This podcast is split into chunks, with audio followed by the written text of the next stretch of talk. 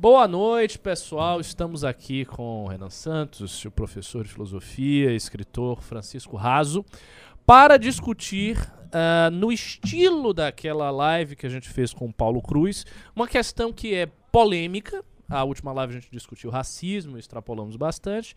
Só que discutir essas questões polêmicas de um jeito que não seja burro a direita brasileira tem um grande problema que é pegar todas essas grandes questões e discuti-las de uma forma simplória. E a gente não quer que isso aconteça porque, afinal de contas, vocês serão alunos da Academia MBL, onde a gente dá uma formação excelente, tanto na parte política e teórica quanto na parte prática. Um detalhe.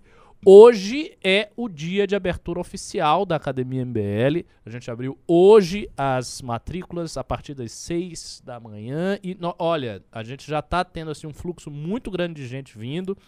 Portanto, se você tem interesse na academia, se você gosta das nossas aulas, se você acompanha o Movimento Brasil Livre, faça logo a sua matrícula no site academia.mbl.org.br. Não perca a sua vaga. Enfim, sem mais delongas, estamos aqui com o Francisco Raso e vamos falar, entre outras coisas, do livro dele, que ele está aqui. Pode exibir aí o pessoal. O pessoal está vendo o livro? Contra o aborto. Você publicou esse livro quando? Publiquei em 2017. 2017, portanto. Está na já quinta é... edição já? Já está na quinta edição. Vendeu muito bem, né? Está vendendo. Está vendendo bem. E vamos começar o tema eu acho que para uma pergunta basilar, assim, uma pergunta fundamental, qual foi a sua inspiração por escrever esse livro? Minha inspiração foi os meus erros morais. Eu já fui não só a favor do aborto, como eu ajudei, dei, dei auxílio moral, dei auxílio uh, argumentativo para que amigos participassem ou fizessem ou tomassem a decisão abortiva. Então, investigando a minha própria condição, eh, tanto de pessoa como de intelectual, como alguém que estuda, eu resolvi tratar desse assunto no meu primeiro livro, chamado A Imaginação Totalitária, como um exemplo dos riscos que eu mesmo corro em assumir uma forma mental de totalitarismo. Eu usei o aborto, a mim, o meu envolvimento no caso de aborto, para explicar isso. E depois esse, esse livro foi uma encomenda da editora e eu me inspirei justamente na, no meu envolvimento, na minha participação do, do, no debate e queria escrever um livro que fosse, antes de tudo, um livro para mim quando eu era adolescente. Uhum. E tinha essa imagem de um público-alvo que está transitando entre adolescência e faculdade e ouvindo, consumindo o debate público não só brasileiro, como mundial, mas sobretudo brasileiro, consumindo esse debate, dando opiniões, se envolvendo com esse tema. E eu depurei todo esse tema a partir da minha formação, que é filosofia, como você bem mencionou.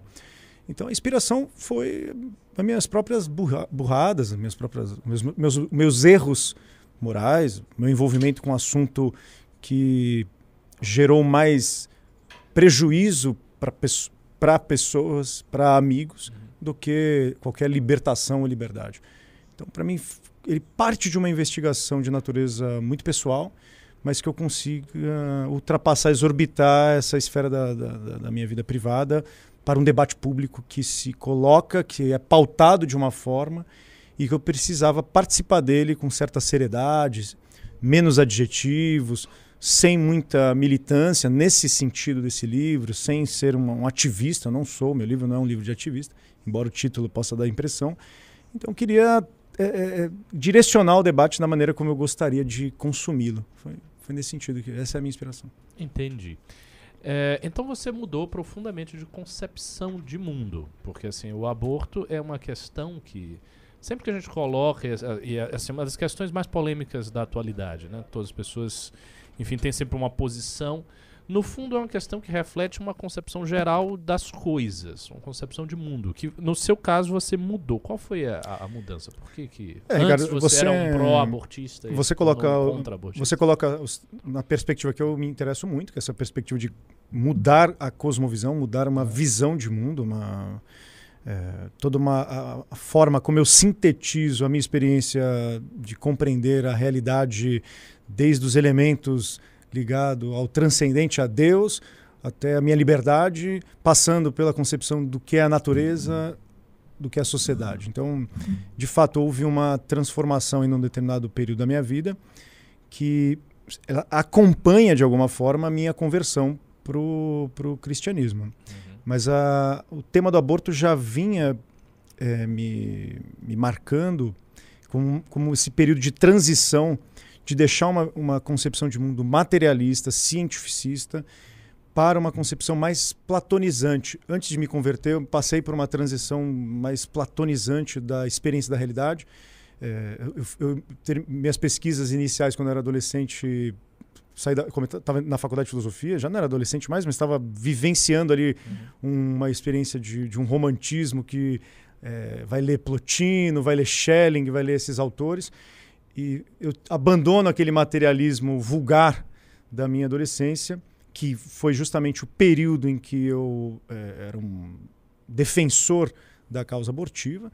E, enfim, não tinha nenhuma concepção sólida sobre a moralidade, sobre a própria configuração de um mundo natural, de um mundo, de um mundo extranatural. Uhum. E a partir dessa, dessa vivência, desse, enfim, dessa transformação pessoal e, e de estudante intelectual, eu acho que uma, o maior, a minha maior virada ali se deu justamente a partir de algumas aulas que eu tive na faculdade de filosofia é, com, sobre Santo Agostinho. Sobre Santo Agostinho. É, porque eu era ateu na época, quando eu comecei a ter aulas sobre Santo Agostinho, a história do Santo Agostinho foi uma história muito marcante para mim, em termos de ele fazer de sua vida uma narrativa que é uma narrativa para a, a, o reconhecimento de um sobrenatural, de um Deus que é graça, etc.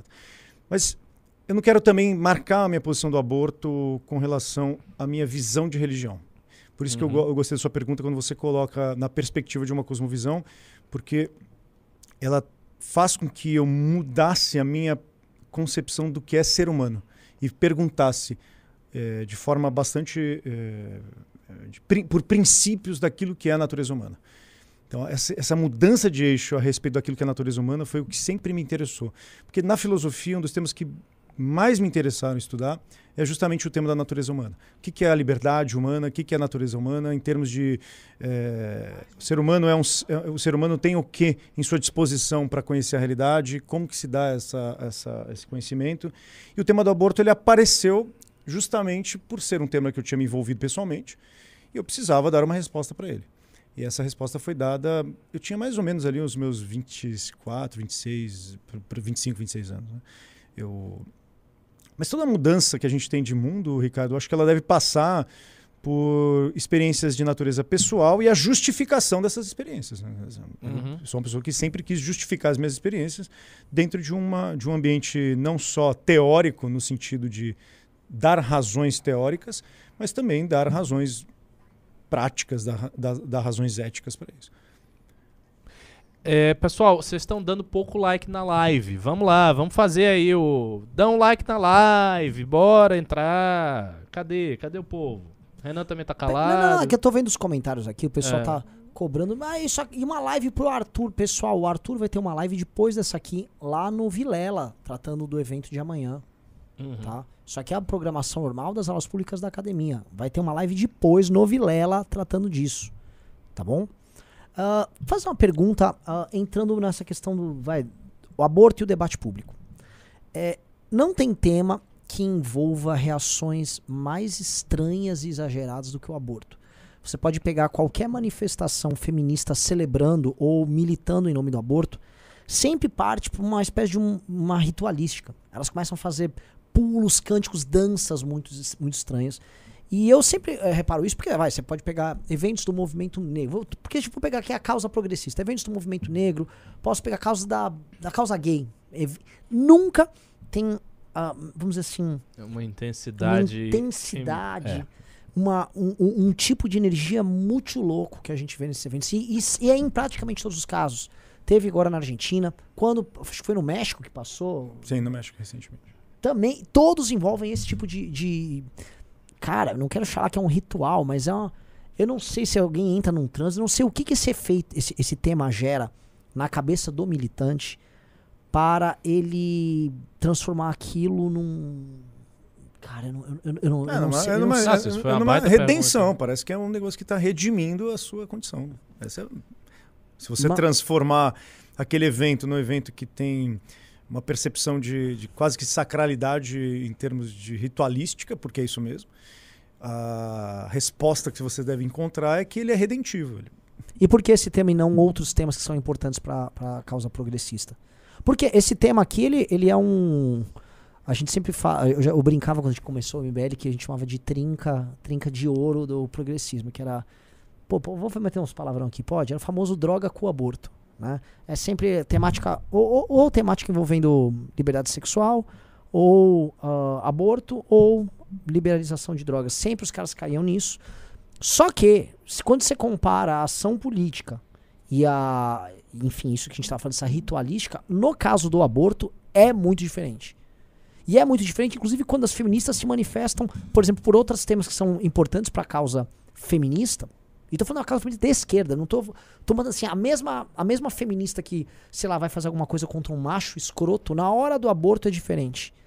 Eu, eu, eu queria entender por que esse tema motiva isso. O que, que você. Você acha que tem alguma coisinha a mais ou é apenas não, mais? É, não, não, não, Acho que esse tema é fundamental. E eu retomo aqui a, a, concepção que o Ricardo colocou, porque ele é um tema que.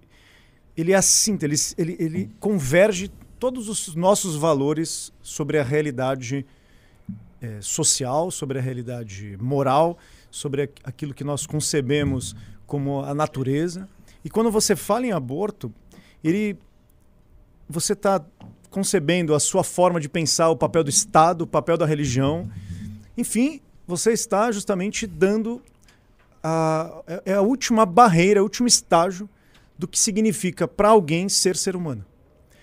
Então, quando você aponta um movimento como esse, quando você coloca um movimento como esse, que se realiza de maneira tão efusiva, tão, tão, tão é, é explosiva, de maneira tão. Não queria usar esse termo, quase beirando a histeria religiosa, sabe? Nessas manifestações de quase que mágicas, místicas de, um, de, uma, de uma consciência que explode para um êxtase, é porque você está realizando o que é a, a, a concepção de ser humano num ato uhum. político que aqui a gente teria que colocar numa dimensão do que significa uma religião política moderna. O feminismo é um movimento que eu não quero entrar em detalhes aqui para a gente falar do feminismo, mas ele é um movimento que se configura como uma ideologia muito forte na modernidade, cuja resposta é lutar justamente com uma concepção de mundo, de estrutura, de ordem social. E quando eu realizo isso juridicamente, quando eu tenho manifestações de mudança na lei, na forma como a lei pensa o homem, é, eu me manifesto como se eu estivesse sendo é, é ressu é, ressurreição, né? como se tivesse ascensão de, de uma figura é, religiosa que, que cavalga com suas valquírias para. para... cavalga com suas valquírias. é porque se trata disso, você percebe? É. Se trata da realização plena de uma concepção de mundo num assunto que, para mim, é o assunto que converge todos os dramas possíveis, hum. éticos, do que você pensa de direito, do que você pensa sobre liberdade, do que você pensa sobre a, o corpo, do que você pensa sobre a alma, do que você pensa sobre Deus, sobre, sobre a natureza. É, eu tenho uma pergunta assim, mais, mais, empírica. Assim, a minha sensação, eu não sei se ela é correta, é que dado o avançar do progressismo, o aborto parece ser uma pauta cada vez mais consolidada. Da seguinte maneira, aonde isso vem mudando, vem mudando no sentido de abrir essa pauta. Ou seja, permitir o aborto, permitir o aborto em vários países. É, e existe uma contraforça significativa, historicamente, hoje atuante, que de fato está invertendo essa situação ou não?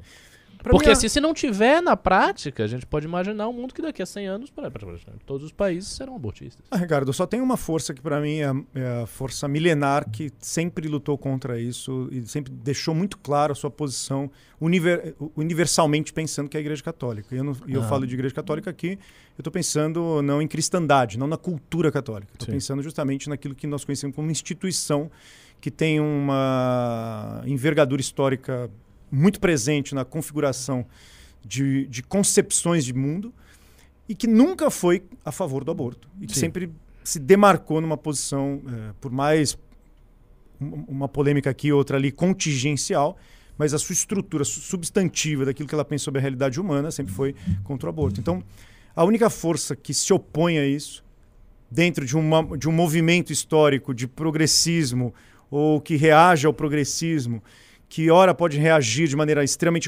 reacionária, como que a Igreja Católica teve momentos que reagiu assim, sobretudo a Igreja Católica francesa antimoderna, mas você tem uma posição muito clara hoje, mesmo com a abertura da Igreja Católica pós Vaticano II, que é o Concílio Vaticano II, mais moderada, mais progressista, sempre bancou ser contra o aborto. Agora, essa é a única força que eu vejo competindo, vamos, vamos uhum, uhum. por exemplo, com, com entidades extragovernamentais ou intergovernamentais, como é a ONU, por exemplo, outras instituições, a Igreja Católica é a única. Que consideram o aborto direito humano. Que considera o aborto um direito humano e se você é contra o aborto, uma tortura.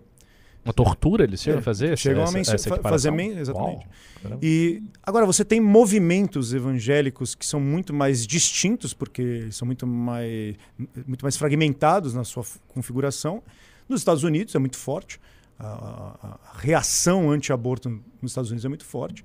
Tem, tem estados que estão revendo suas leis, como Texas, por exemplo. Contemporaneamente, essa reação vem ganhando força lá? Pelo que eu tenho acompanhado, não acompanho tão de perto problemas que são históricos, assim, uhum. específicos de uma de determinada nação, de um determinado estado, sobretudo norte-americano, me parece que sim. É, últimas coisas que eu tenho lido, amigos que me mandam, falam, tem mudando é, perfis que eu acompanho na, nas redes. Sim. E você tem uma posição, para mim, muito clara de uma presença é, de um. De uma, tanto a Igreja Católica, como eu havia mencionado, como da, de um evangelismo que também é extremamente. Tem uma, uma coisa que eu estou observando aqui no chat, não sei se você está vendo o chat.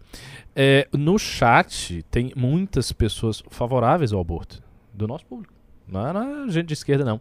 Ah, tem a, a, menina que está dizendo, é tortura sim ser contra o aborto. É a Aline? É, ela está sendo muito enfática. O outro, aborto diminui inflação e tal. Assim, eu vi vários comentários aqui favoráveis, de forma que essa é uma pauta que, embora seja muito levantada pela esquerda, pelo progressismo, é uma pauta que tem alcançado muitas mentes, especialmente femininas. Né? Não está não tá restrita mais a nada. Ah, se eu sou favorável, sou favorável. Quais seriam então, se a gente fosse sumarizar os bons argumentos contra os bons argumentos, ou entre aspas, bons argumentos a favor? Eu acho que a primeira demarcação que nós devemos fazer num debate público, tanto com relação a quem é a favor é, do aborto, é reconhecer que o embrião, o nascituro, o, aquele que está sendo gestado, é uma pessoa assim, você quer ser a favor do aborto, para mim não tem problema nenhum, mas esse reconhecimento ele é indiscutível. É, não tem como você, você, você precisaria eu aceito uma pessoa ser favorável ao aborto e acho ela honesta a partir do momento que ela reconheça que fazer o aborto é uma necessidade que passará pela morte de uma pessoa. E ela tem que justificar que o assassinato dessa pessoa é legítimo. Tem Mas é alguma... é, é, precisamente isso Pre... que geralmente não fazem, né? É porque você pode contornar essa questão. Você pode contornar essa questão inventando mil e uma saídas, dizendo que é um problema de saúde pública, dizendo que ninguém é a favor do aborto. Você pode contornar essa questão dizendo que o embrião não, não é ainda uma pessoa, que é uma coisa. E você não encara. O único problema que para mim interessa no tema do aborto é que o embrião ele é alguém que a gente está matando por uma razão que muita gente tem suas razões, qualquer razão que for, que pode dar uma justificativa razoável. Olha, estou praticando aborto por esta razão. Agora, dizer que está praticando aborto porque o, o, embrião não é alguém, porque o embrião é só um, um parasita, é, de que de repente, ai, puxa, me arrependi de ter ficado grávida, eh, não quero mais essa coisa. Eu acho que tudo isso, ou que é um problema de saúde pública, tudo isso reduz um problema que é um problema justamente de natureza metafísica aqui, não no sentido espiritual, sim, sim. mas de perguntar o que é um ser humano. Qual é o fundamento para a nossa vida humana? O que, que nós somos, afinal de contas? Porque quem morre no aborto não é quem pratica o aborto. Quem pratica o aborto se coloca em risco uhum. de uma situação bastante delicada. Diga para a Aline um dia visitar como que é uma clínica de aborto e ver como é feito um aborto. É, assim, ver mesmo os resultados de um aborto, visivelmente porque quem morre no aborto, em, a princípio, é um embrião que não é só morto no sentido de deixar morrer.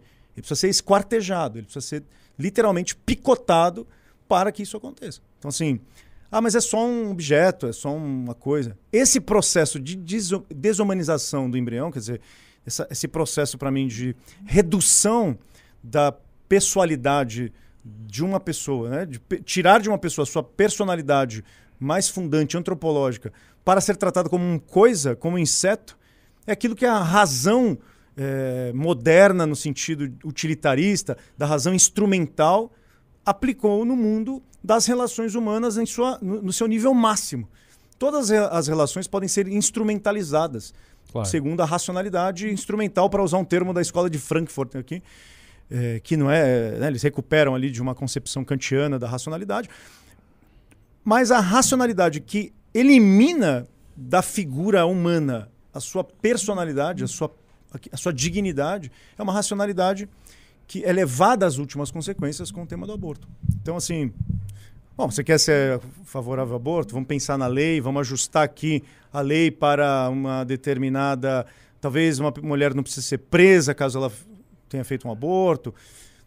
Talvez ela se torne permissiva a lei, seja mais, um pouco mais moderada, tal, com, com a sua forma de punir. Até porque o problema da punição é um problema jurídico muito complexo. A gente sabe disso.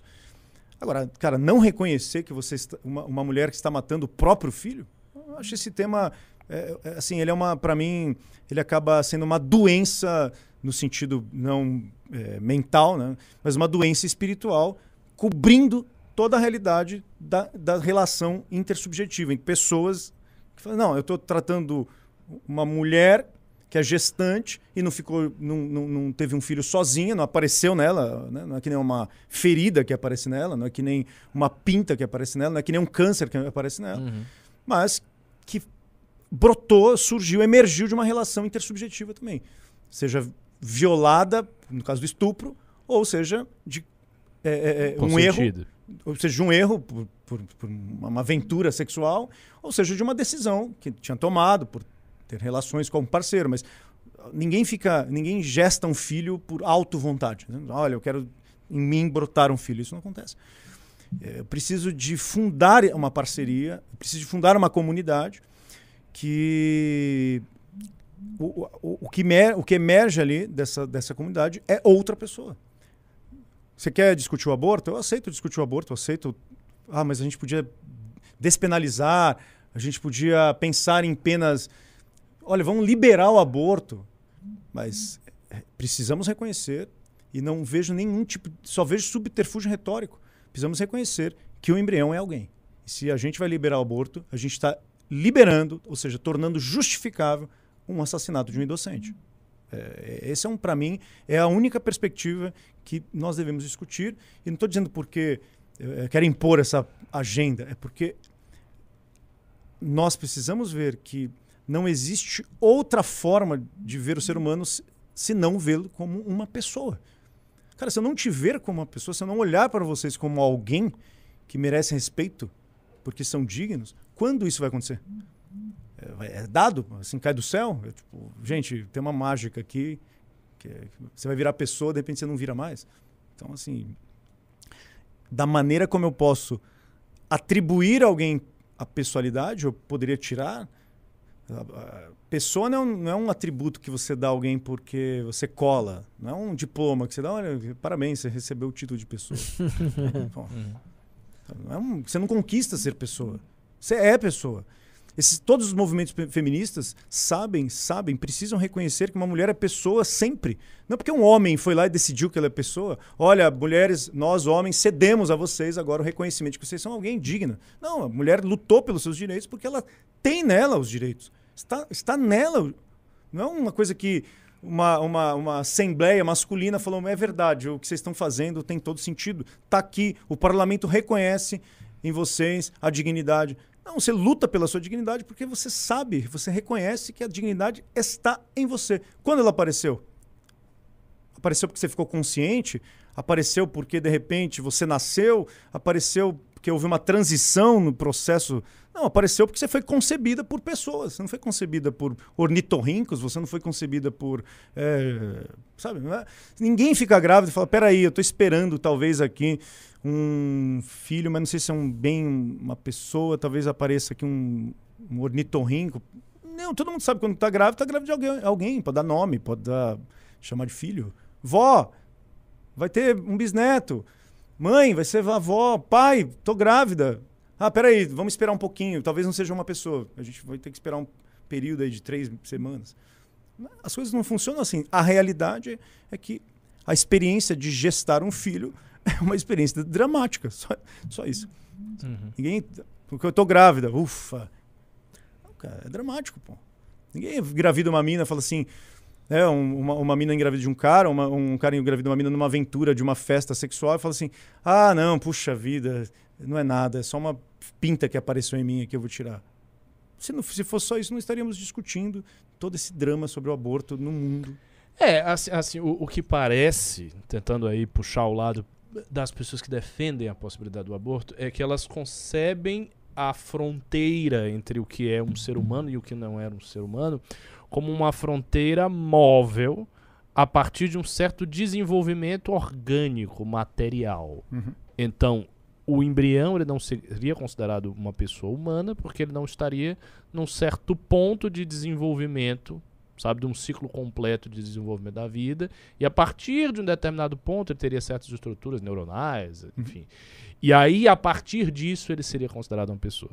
Obviamente, a falácia que há aí é o que, que ele seria antes. Né? Ele, não, não houve uma transformação de espécie. Ele não foi do, do a espécie caneca para a espécie gente.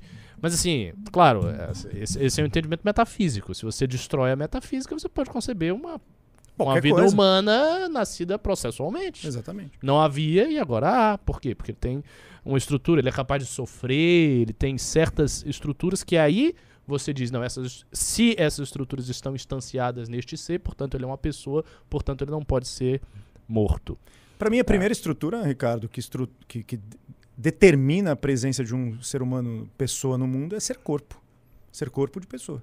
Ter corpo. Nós somos corpo. Eu me reconheço como corpo. Eu não sou uma entidade espiritual. Eu sou uma entidade encarnada. E quando eu sou concebido, quando eu concebo, eu concebo em carne. Ou seja, a modalidade do seu corpo lhe dá a espécie. Exatamente. A modalidade do meu corpo me dá justamente o fato de eu ser uma pessoa. E eu não preciso de tecidos nobres, e essa é uma hum. discussão biológica bem complexa, eu não preciso de tecidos nobres que sai da, sai da matéria e emerge o tecido nobre. Eu já tenho a condição de possibilidade de gerar tecidos nobres porque o meu corpo é assim, intenciona, intencionalmente. Ele se autodesenvolve para isto. É, não, é uma, não é um atributo que eu ganho no final do processo. Ele é o ponto de partida do processo. Deixa eu para uma questão de, de ordem política recente aí sobre as declarações do Lula. Mas eu vou, não, para gente não correr na política do dia a dia, porque isso aqui é uma coisa mais ampla, né?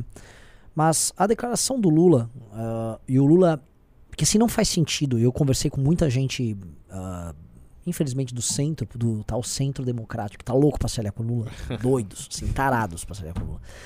E aí eles, sem entender nada com as declarações recentes Lula, não só essa sobre o aborto, mas diversos outros temas, falou, pra que que o cara me traz o Geraldo pra botar de vice, pra supostamente né, sinalizar que olha só, eu não estou comprando essa agenda assim, assado. E aí ele me manda uma declaração dessas. E sabendo também que o, o, Lula não é um candidato, obviamente que ele leva os votos progressistas urbanos, que tem essa agenda feminista, essa agenda progressista mais óbvia. Mas ele tem um voto de Brasil profundo que, em grande medida, é contra o aborto. Uhum. Sério, pesquisa, uma vez a gente comentou umas pesquisas aí uh, sobre isso que eram interessantes. Obviamente que os votos do Lula eles eram naturalmente mais favoráveis ao aborto que os demais. Mas não era uma coisa muito majoritária. Né? Nem dá pra, eu nem me lembro se era majoritário ali.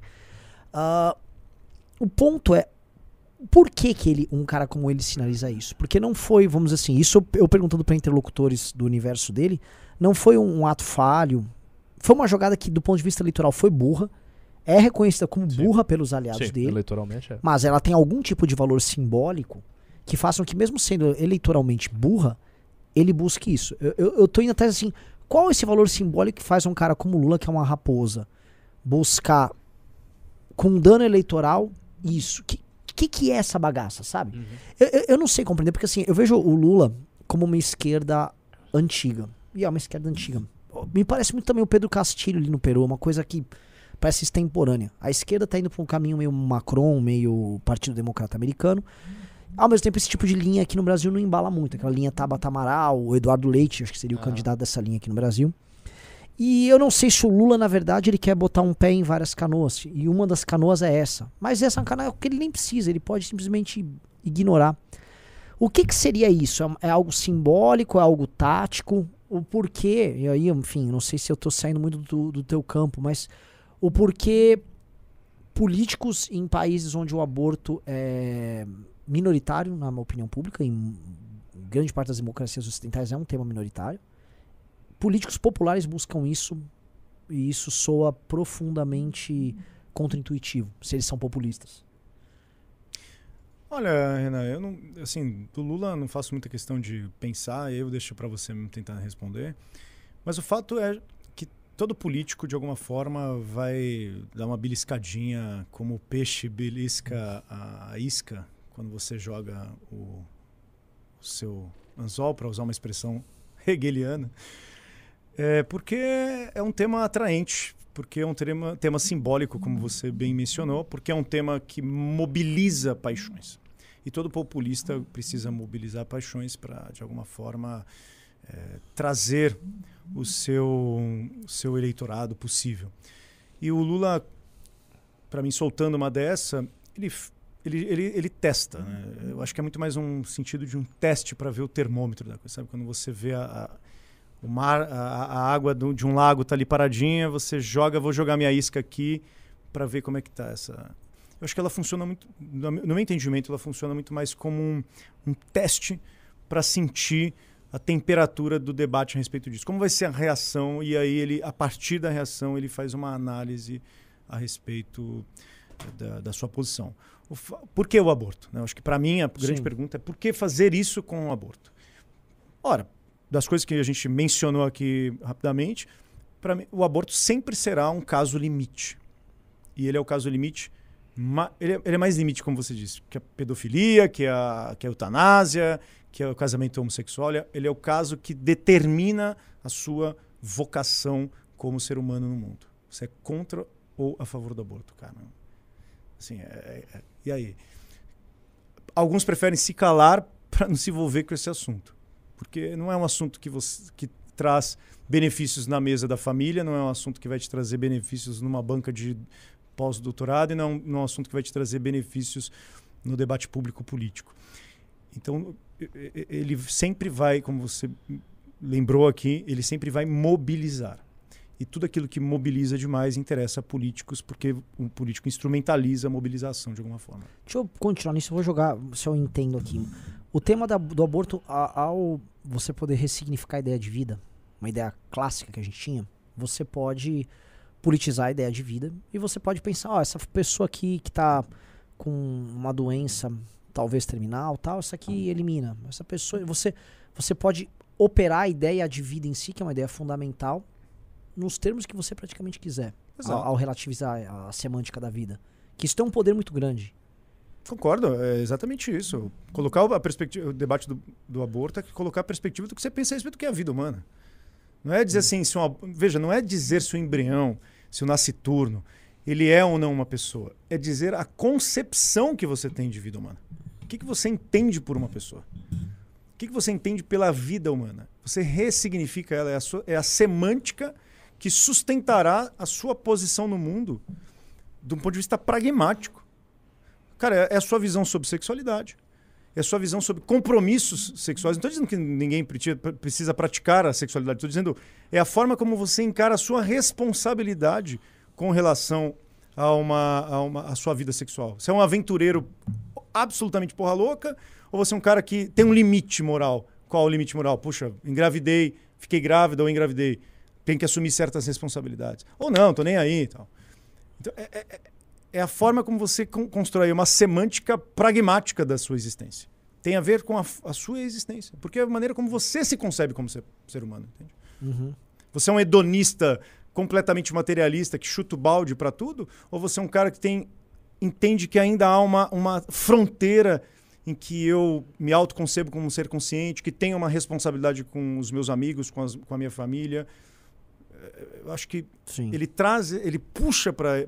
Né, ele, o tema do aborto, ele, ele, ele, ele Sim, ele puxa muita coisa. tra, traz Sim. isso. Sim. Ricardo.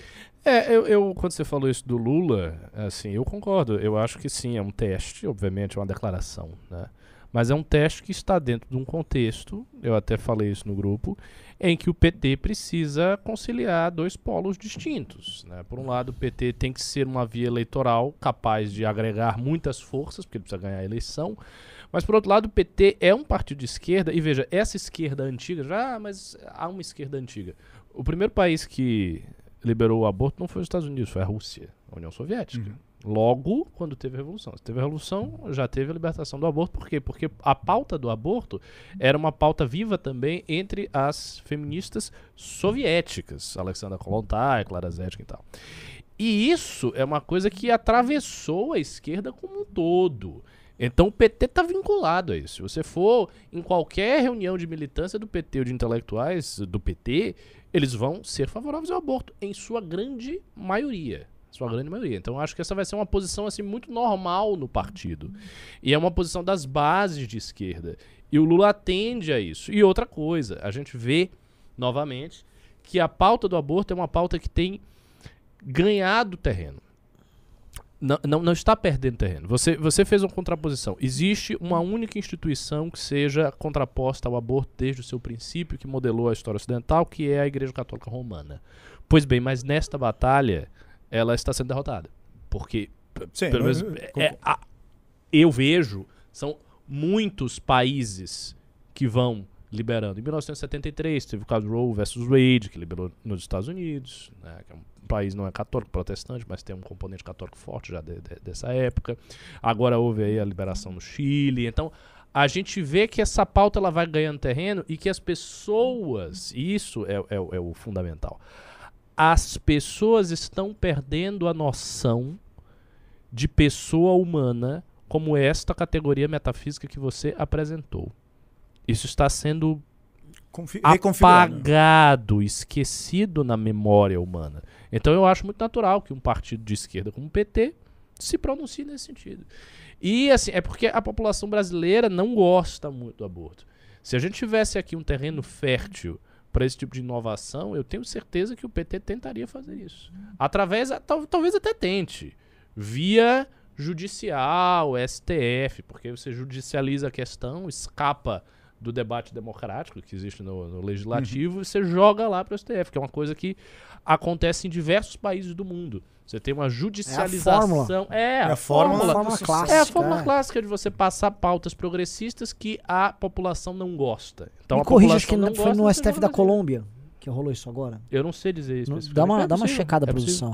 Rolou isso na São Colômbia. Sempre, é sempre as Supremas Cortes que estão fazendo. Porque, veja. Na Colômbia. É, é, é, é, é muito óbvio que seja assim. A, as premissas são as seguintes: se a concepção metafísica de pessoa humana de Aristóteles, Platão e da igreja é errada, ponto. Primeira premissa. Se o aborto é um direito humano, faz parte dos direitos reprodutivos da mulher. Portanto, não permitir que ela faça um aborto é furtar um direito que ela teria. Você está dizendo, ó, há um direito da mulher e a mulher não pode fazer isso aqui. É, seria algo comparável a você não ter direito a voto. Uhum. Então, se é um direito e se essa concepção aqui está errada, então é normal que a Suprema Corte imponha os direitos. Não é isso que faz a Suprema Corte? Ela não impõe os direitos humanos, o conjunto de direitos civis, sociais, etc. Então, vinculado a justamente vinculado uma, a uma concepção, concepção de mundo. Então é isso que está representada por uma entidade como como... Exatamente. É, então foi na Colômbia. Rola... A Colômbia descriminalizou o aborto até a 24 semana Mas através do STF. Foi, foi a Suprema Corte. Agora você vê, que interessante. Ah, ah pera, só, só você falar, o argumento que a Suprema Corte lá tinha utilizado era de que o legislativo lá era muito conservador. Portanto, eles precisavam agir. Exato. E aquela tese das posições contra-majoritárias. Certos é. direitos, que são direitos inalienáveis, eles precisam ser garantidos independente das posições majoritárias ou isso configura um abuso com relação às minorias. Pois é, só que esse é um entendimento extremamente recente, né? Porque você Sim. tem direitos humanos desde o século XVII, direito natural aí. Até antes, na realidade, se você for pensar. E isso... agora que aparece. Agora que aparece esse tipo de, de construção ah. é, de usar o judiciário para fortalecer uma pauta progressista. O que é um caminho extremamente perigoso sob o ponto de vista da configuração do próprio Estado moderno. Né? Uhum. Assim, isso não tem. Agora, o, o, Raso, assim, eu vi alguma, algumas pessoas pró-aborto aqui no chat e, e, eles vão numa linha que é a linha, a verdadeira linha argumentativa dos movimentos, uh, especialmente os movimentos feministas, que não tem a ver sobre essa discussão técnica sobre vida, ou discussão filosófica sobre vida, e sim sobre a ideia de que o aborto é uma libertação do corpo da mulher de uma ação opressiva do homem e do próprio Estado sobre elas. Né? E essa é a verdadeira discussão política delas, no fundo. Né? Uhum. Né? Quando, quando vão para esse campo, pelo menos eu acho que. E aí, quando eles reconhecem, ó, o verdadeiro tema é esse, é uma forma de escapar de um debate que vai para um outro campo. Bizantino. Isso. Teórico. E, mas ao mesmo tempo vai para um debate puramente político ali, sobre jogo, jogos de poder ali. Exato, e esse jogo de poder, Renan, ele precisa ser colocado também para mim numa dimensão. Por isso que eu trago novamente o tema do, do, do embrião. Porque se você vai jogar o tema por relação de poder, e se você faz uma relação de poder Estado, eh, indivíduo, homem, mulher, quer dizer, sociedade patriarcal, mulher oprimida, Estado oprime, né? como você desenhou aí perfeitinho na sua arquitetura do, do movimento. Você não pode se esquivar do fato de que a mulher e o embrião também são polos de relação, de, de poder, de, de poder, de relações interpessoais de poder, em que a mulher gestante se coloca numa relação de, de, de, de, autoridade sobre o seu corpo e o embrião inocente como sub, submisso. Então, determinar que o problema do aborto é um problema de poder abre também a possibilidade de você pensar, bom, então você está estabelecendo uma relação de poder com o seu embrião. Ah, mas ele não é alguém. Bom, então você vai voltar para o tema metafísico, você vai voltar para o tema da, sim, da, da, da, da, concepção do que significa a natureza humana. Ah, não, esse assunto a gente se esquiva. Então você está se, fundamentando numa relação de poder. Porque se o, embrião, o, o, o, seu filho, ou, aquilo que você trata como uma coisa, está sendo gestada em você e você simplesmente é aut, aut, autoproprietária do seu corpo, você é o seu corpo e, e o domina e não deve satisfação nem ao Estado, que é o símbolo de um patriarcado instaurado na forma da, da, do conjunto de leis, e nem à sociedade que também é representada por uma longa tradição de patriarcas misóginos, etc., a relação que você estabelece com seu próprio filho é uma relação dessa natureza. Então você estaria instaurando em germe, em estado embrionário, literalmente, né? nem em estado de crisálida, para usar um termo aí, é, biológico também, uma relação de poder matriarcal, da mais é, é complicada possível, porque você assume o direito justamente de matar o inocente e não só submetê-lo uh, às suas vontades, mas submeter ao limite da vontade humana, que é o poder matar alguém sem dar satisfação a ninguém. Perfeito. É. É. É. É, é, é, eu, eu, é, esse ponto aqui ficou muito interessante, né? É, sim, Porque a gente entra no verdadeiro jogo das posições. Força, né? Exato. E, e, no jogo argumentativo do lado de lá. Porque é um jogo muito fácil. Por isso que eles caem no slogan. Por isso que elas caem. Meu corpo, minhas regras. Ah, ah, ah. E nem se discute isso. Porque na prática me parece que muitas delas querem colocar com o slogan e esconder esse jogo e colocar ali o, o embrião como se fosse um, um, agente político opressivo do que Estado. representa né? isso como se fosse um, um ele ele é um agente operante, né? É porque que é, o é, é, é, isso, é porque não é um embrião. Elas deslocam, claro, elas deslocam esse debate para as leis, são os homens, é o marido, é a família. Mas a gente não nunca é um embrião. O embrião não... sempre está fora, porque na realidade o embrião para essas pessoas não é uma pessoa. Não é uma pessoa, é exatamente. E, esse é o ponto. E aí você retoma o problema que eu, eu me coloco. Retoma, é. Por isso que eu acho assim, é, tem aquela feminista, as feministas não gostam muito dela, que é a Naomi Wolf Uhum. É uma feminista até relativamente famosa no, no, no, debate. Escreveu o Mito da Beleza? Mito da Beleza. Ela escreveu o Our Body, Our Souls, que é um, nossas almas, nossos corpos e nossas almas, em 1995, chamando a atenção do movimento feminista, justamente para o fato de que, bom, vocês querem. Ela é feminista, ela, é, ela aceita a prerrogativa de, da liberdade é, do próprio corpo, ela defende isso, só que ela fala: eu não posso abrir mão do fato de que eu estou matando alguém que é inocente. Eu, fui, eu, eu, eu, gosto desse texto dela, embora eu vou para outro caminho. Eu falo, não, então você reconhece que é um ser humano, você vai ter que reconhecer justamente que você está num polo de poder. Eu gosto dessa discussão do polo de poder porque nós trazemos aqui, rebasilamos a discussão, Renan, para o problema mais fundamental da natureza política. A política é o exercício da soberania pela força ou a política tem um grau mínimo de um princípio de justiça que antecede ou precede o exercício da força. se você disser para mim perfeito. que a política é o exercício puro da força, pura da força e o, o justo se instaura pela força, então nós temos uma concepção de política que precisa ser debatida. O Estado moderno, embora para muita gente o Estado moderno se configure como um Estado, um Estado que se instaura pela força, eu tendo a discordar porque o Estado moderno também se configura, essa é grande batalha do Estado moderno, também se configura pelo Estado de justiça. E a justiça não é a expressão do, de, da força. Por mais que o Estado se, se alinhe aí a uma concepção robesiana, vamos chamar assim, que, de, de, vontade, de, de uma vontade que se instaura pela paz, mas o Estado moderno tem sim uma premissa fundamental que é garantir a ordem, mesmo robesiano, que é garantir a paz. É, é, é, é, assim, então ele tem uma concepção que não é só pura força. Agora, outras visões de Estado moderno também são desenhadas pelo princípio, princípios de, de, de, de, de direitos fundamentais, entre tantos outros elementos que compõem o Estado moderno. É. Tô pens eu estou pensando, na verdade, tentando pensar qual seria a, a saída mais plausível para aquelas pessoas que são favoráveis ao aborto, uma vez que você coloca isso. É, é, é, de fato inescapável o debate sobre a fronteira do ser humano. Se, sempre cai nesse debate, sempre volta. Não tem como você, você sair dele. Mas eu acho que a, a, a resposta é essa: é uma resposta positiva. Não é porque o ser humano é dado a partir de uma certa evolução. A condição de pessoa é dada a partir de uma certa evolução. O que abre espaço, por exemplo, também para a eutanásia. Sim, claro. Né?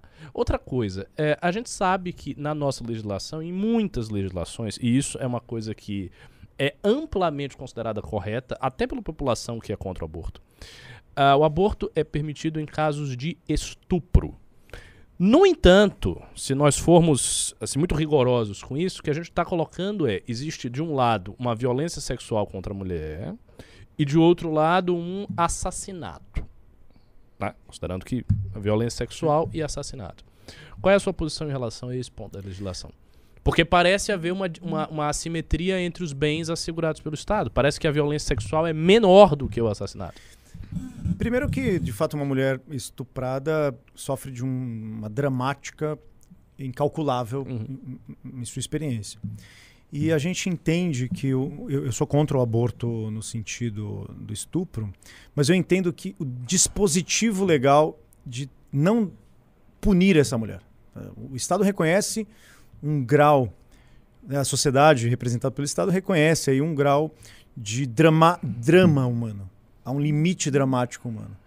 Há um limite de que, bom, essa mulher foi estuprada e ela pratica um aborto justamente por causa dessa, dessa incapacidade humana de calcular tão racionalmente, tão cartesianamente a, a relação. Agora, não é permissível, ele é compreensível. Ele não está reagindo com permissividade. Ah, você foi estuprado? Ah, tudo bem, vai lá e faz o aborto. Não tem problema, resolve isso assim. Eu acho que a lei brasileira, muito a despeito do que possa parecer progressista, eu acho que nesse sentido ela é muito é, razoável porque ela entende que o nascituro é alguém que merece proteção, reconhecimento, reconhece a, a dramática da situação e fala: olha, se você abortar, caso você for estuprada, os problemas que você terá são problemas morais. Uhum. E o Estado pode amparar isso de alguma forma. Porque é uma decisão, cara, é uma decisão que, que assim, como você bem colocou, é de matar alguém. É uma decisão que você vai matar alguém. É justificável matar alguém? Por isso que eu acho, em, em certo sentido, é justificável matar um inocente? Esse é um grande problema, assim. Olha, parece que aqui eu não acho justificável moralmente, não, não, não acho, em hipótese alguma, moralmente justificável, mas eu entendo que o Estado, ao amparar a possibilidade de o um aborto ser feito nesse caso, ele entende o drama. Ele não diz, faça. Uhum. Uhum, Você, tá uhum. tudo bem. Então, ele não está dizendo que está tudo bem. Percebe? Ele retira a punição, tira... ainda que a gente compreenda que se mantém o dilema moral, moral. pois afinal de contas você está sopesando dois bens, onde um dos bens Sim. é assassinar o inocente. É, tem um exemplo que aquele filósofo, é, ele dá inclusive num dos vídeos dele, numa aula em Harvard, fala em Harvard, não tem diploma de Harvard, tá, gente? É, o filósofo o Michael Sandel, que inclusive já esteve no Brasil algumas vezes, tem uma aula que ele dá sobre ética, chama Justiça o lado moral do assassinato. Não sei se vocês já viram essas aulas. No YouTube tem todas as aulas que ele deu num curso que depois virou um livro. Ele dá um exemplo muito bom de um, de um caso de canibalismo e assassinato e canibalismo de um, uma embarcação que da Inglaterra, se não me engano, no século XIX, XVIII, uma, houve uma embarcação, ela teve um naufrágio ali, uma coisa do tipo, e um, um, uma embarcação sobraram cinco caras ali ficaram perdidos no mar. E aí, dentro desse caso, tiveram fome severa e um dos caras sorteava, vamos matar alguém então, porque não tem o que fazer, não tinha peixe, não tinha nada. Aí ninguém quis matar, um dos caras falou, não, não vou, não vou, aceitar isso. E parece que o cara tomou água do mar, passou mal, ficou doente, ficou meio fraco, um cara foi lá e matou ele. Um dos capitães. Eu não sei quem que era exatamente, não ah. lembro, não, tô, não me recordo exatamente de toda a configuração do problema. E aí os caras do barco comeram, literalmente praticam ali um, canibalismo. O, o, canibalismo, sobrevivem. Quando chegam, na, na, na, foram salvos, foram presos e julgados. Assim, parece que o juiz da corte deu o caso, estão é, presos, homicídio, ponto acabou. Mas teve muita gente, foi um caso que gerou uma certa discussão.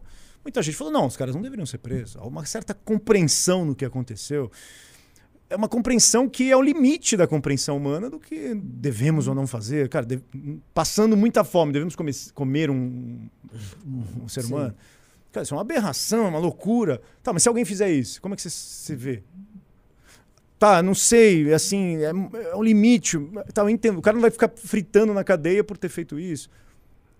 Agora, não é um psicopata, é, tipo, aquele psicopata. O... Jeffrey Dahmer. Por exemplo, esse tem um outro que matou a, mata a mãe lá e arranca a cabeça. O, o Manhunter até tratou dele, que é o. É, como que chama? É o, não vou lembrar o nome. Eu estava lendo sobre ele ontem. Está lá preso, é um psicopata. Prisão perpétua pro cara, cinco. É, condenação a cinco prisão perpétua. Ninguém vai. Ah, não, esse cara tem que ser solto. Não dizer isso. Tentaram dar uma liberdade condicional para ele, ele não quis, eu não quero ficar preso mesmo. Agora, no caso de uma mulher ser estuprada, cara, não precisa ser né, uma assassina, não é isso, não se trata disso. Por isso que o debate no público se torna uhum. bizarro quando você vê gente tomando as rédeas. Eu sou, mas assim, extremamente contra. Me perguntarem, ah, que se for sua filha, minha filha vai ser, vai ser, meu, vai ser meu neto, eu vou acolher meu neto. Ah, mas isso é uma tortura. Filha, vamos dar todo o apoio para que você. Porque o processo, a gente também tem que considerar uma questão para mim que é fundamental. Eu sempre cito um filme aqui, quando, quando me perguntam sobre isso. Esse filme é lindo, todo mundo tem que assistir. Chama O Quarto de Jack. Se eu não me engano, ganhou ou foi indicado ao Oscar. A moça foi sequestrada, estuprada durante sete anos lá para estuprador. Nasceu o filho dela, teve um filhinho dentro do quarto. Não saiu do quarto. O quarto era menor que essa sala. Menor, minúsculo quarto. O menininho ficou lá, tal, não, não conhecia o mundo externo. Então ele não tinha linguagem, ele não conseguia conceber a linguagem fora do mundo. O mundo para ele não sabia o que era a realidade. Todo o filme se concentra neste problema da constituição cognitiva do menino Nossa. sobre a realidade, que ele, ele é filho de um estupro, e do amor que a mãe dele sente, sente por ele. Incondicional, a mãe sente por ele. E a mãe está cansada de ser estuprada, não aguenta mais, e ela se acomodou naquela situação, mas ela tem uma esperança. E a esperança é o filho dela. E é justamente por causa do filho dela que ela foge. E é justamente o filho dela que a salva. Quer dizer, é, um, assim, é uma história de filme, muito verossímil, né? não é uma história real, mas é uma história que inspira. Mas tem uma, uma história quase igual essa, lá na Áustria, né? Teve uma história quase igual. Nossa, foi extremamente. Então, assim, você vai dizer o seguinte: esse moleque que nasceu, que salvou a mulher, que salvou não porque o ato mecânico de ter conseguido escapar, mas salvou porque deu a ela esperança. Cara, uma pessoa muda. Muda com relação à sua gestação, muda. Eu não sei o grau de drama que ela passará, porque esse é um grau psicológico jamais é, é, é insondável para outra mente. Uhum. Mas nós não podemos deixar de relatar o fato de que nestes dramas também existe a possibilidade de perdão, de, de misericórdia, de reconhecimento né, do que a vida é na sua fragilidade. E outra coisa que nós também não podemos esquecer de mencionar aqui: estupro não é uma coisa que só acontece na visão que nós temos de um cara que pegou a pessoa no mato ali e levou ele embora. O estupro pode estar dentro de casa também. Às vezes o parceiro fez isso a mulher tem medo, não quer, não quer denunciá-lo. Ela às vezes quer ter o filho, mas não quer denunciá-lo. Então você encontra casos muito mais complexos e sutis do que significa um ato de estupro. É, não dá para você dizer, ah, estupro está liberado. A coisa não é matemática assim. Põe na planilha, né, o check, deixa eu ver se tem esse. Não é desse jeito. Tem muita mais sutileza, muito mais dramaticidade. E esses dramas, nós não podemos deixar de considerá-los quando pensamos nesse assunto. Uhum. Ah.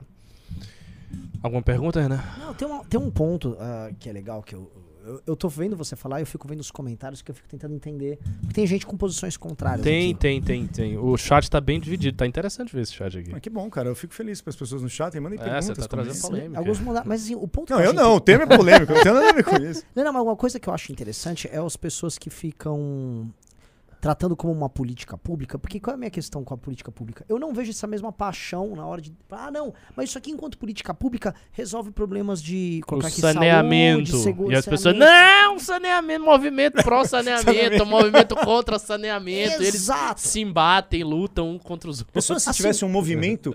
Pró-saneamento, vamos falar aqui no Brasil, porque o Brasil. Porque é- precisa, né? O est- a região mais tem, tem mais saneamento no Brasil é o Sudeste, tem 78. 78 é baixo. É baixo. É uma região com maior saneamento do Brasil. E o, o- Então as pessoas que se escondem atrás desse argumento supostamente utilitarista usam o utilitarismo até como, como uma, uma muralha para criar uma Aham. falsa racionalidade. É um véu, né? É um véu, porque não é, porque se vocês fossem preocupados com políticas públicas, vocês estavam se matando por políticas públicas, assim, em discussões bizantinas sobre economia enormes. Não, e esse modelo aqui, Plano aqui, diretor. plano diretor. Plano diretor, Plano diretor. Plano sabe- diretor até vai, a Olha, esquerda até se mete no plano diretor. Porque Mas é- saneamento é uma coisa É, não, pouca, saneamento né? não, plano Saneamento. diretor quase nada. Mas assim, políticas É. de segurança pública, políticas educacionais, eles falam em planejamento familiar, mas qual é o planejamento familiar que eles falam?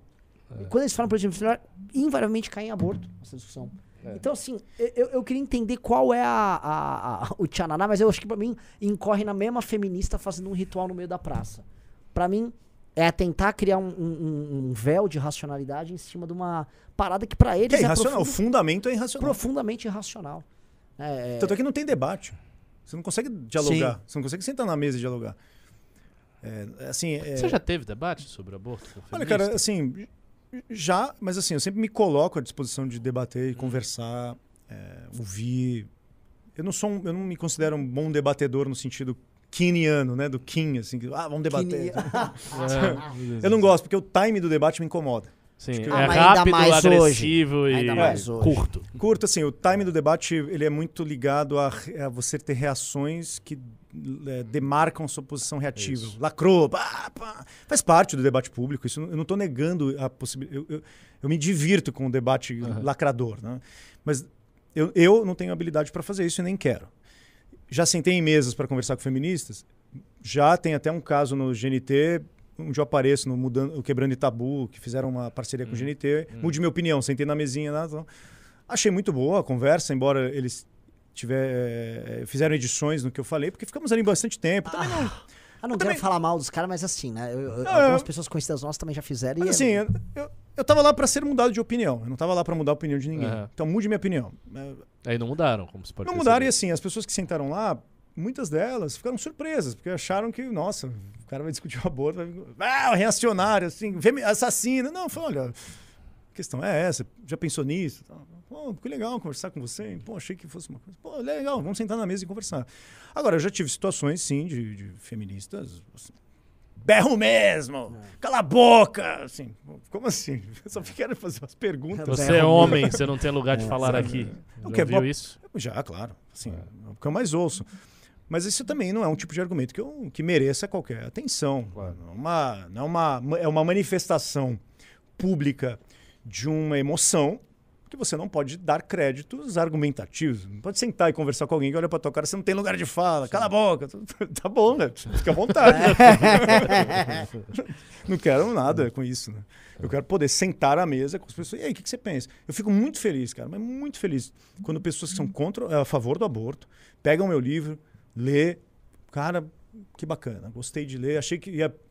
Pensei que era uma coisa completamente outra tem bons argumentos, não usa poucos adjetivos, sabe? Não fico adjetivando ninguém, não fico, ah, esse grupo aqui. Não é que nem, por exemplo, pegar um livro de, de, de, pessoas que são a favor do aborto no mercado brasileiro, que você não consegue ler, pelo, assim, não dá, não dá para você ler, não dá para você ter um diálogo.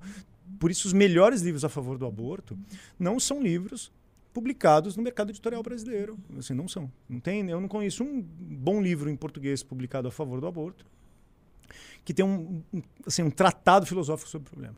Você pega, por exemplo, um David Bunen, que é um filósofo norte-americano ligado ao utilitarismo, ou mesmo Peter Singer, que é o ultra-utilitarismo, mais assim, é, é, vanguarda do utilitarismo no mundo. Você senta para ler um texto dele, assim, você pode discordar de tudo, mas você jamais vai ouvir dele. Cala a boca, estou gritando aqui, jamais vai ouvir. E é um homem que tem posições muito claras sobre um tema que é muito caro a mim e eu ouço ele argumentando e dá embrulho no estômago. Mas eu tenho que baixar a bola e falar: peraí, onde está o erro aqui? Onde está o problema? Não adianta você gritar com ele. O que a gente vê no debate público é isso: uma, um, uma histeria que ela é de fundo irracional, beirando a histeria pseudo-religiosa. Ah, e assim, aqui no Brasil, que não querem cair nisso, porque parece aquele papo de democrata, né?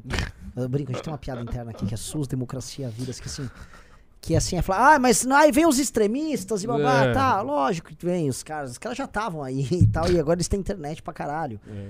Mas o papo realmente ficou muito tosco. Houve uma discussão sobre uma, uma menina, um caso de um aborto de uma garota, acho que foi no final de 2020 ou Sim, no ano passado. muito jovem, era quase criança, uma coisa assim, não é? Isso. E aí teve a intervenção lá da Sarah Winter, como que a gente esse caso? Isso, é isso, porque aí houve um, um, uma movimentação... Isso Muitos Minions começaram a tomar meio que o caso para eles, a Damares É, instrumentalização. Exato. E aí, assim, lembro que a gente. Eu falei, puta, eu vou nem gravar vídeo disso, que eu vou ficar quieto, porque a coisa tava.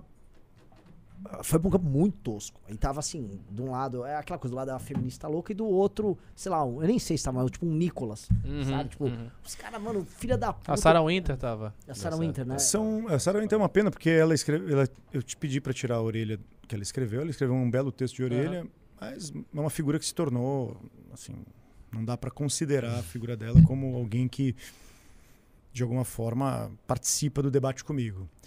É, no começo, nem sei, eu vou falar dela porque só para o pessoal entender. No começo, quando ela se converteu, ela, ela se converteu para o catolicismo. Isso foi em 2016. É, enfim, tinha posições que me pareciam razoáveis. Ah, vamos, quer escrever orelha? Tem uma história interessante. Então, ah, legal, quero. Pô, aí começa a desandar, abraçou o olavismo, abraçou as pautas mais reacionárias possíveis. Aí fica impossível de conversar com uma pessoa dessa.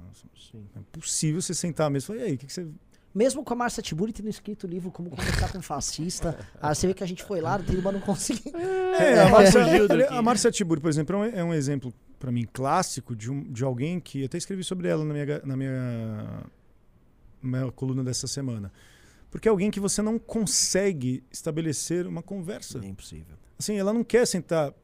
Ela, se ela pensa em mim aqui, nós conversamos no MBL, ah, já tem o um rótulo pronto, né? Sim. Eu queria poder sentar, e aí, o que, que você pensa? Mas não dá, cara, não dá. Você é pega, que... Aí você pega o livro dela para ler. Você fez isso com você mesmo? Coitado. Não, eu, eu, eu, eu, Até seu livro caiu, caiu né, cara? É. Foi. Isso é um recado, é um recado cuidado. Cara. Não, cara, eu pego para ler. Vamos ler o que tem aqui, vamos dar uma olhada nas premissas, vamos é. olhar na argumentação. Mas você não consegue encontrar algo que tenha uma textura filosófica atraente, que, que, que coloca as questões em perspectivas, que você pensa, poxa, tem uma premissa aqui que me parece realmente que eu nunca considerei. Não tem nada, cara. Meu Deus. O que, que, é isso? Tá, é um, assim, vai escrevendo. Parece que aquele fluxo de escrita é, de consciência, sabe? Ah, Jack Kerouac. É, só pra falar merda. John, é John Pollock pintando. Sabe? Pô, é, o que ela, ela, inclusive até sobre a Master Burry, isso é uma notícia. Ela, ela disse que ela, ela tá na Jackson Pollock. A, a, Juliette Binoche, mais uma outra atriz famosa francesa, disse que vai.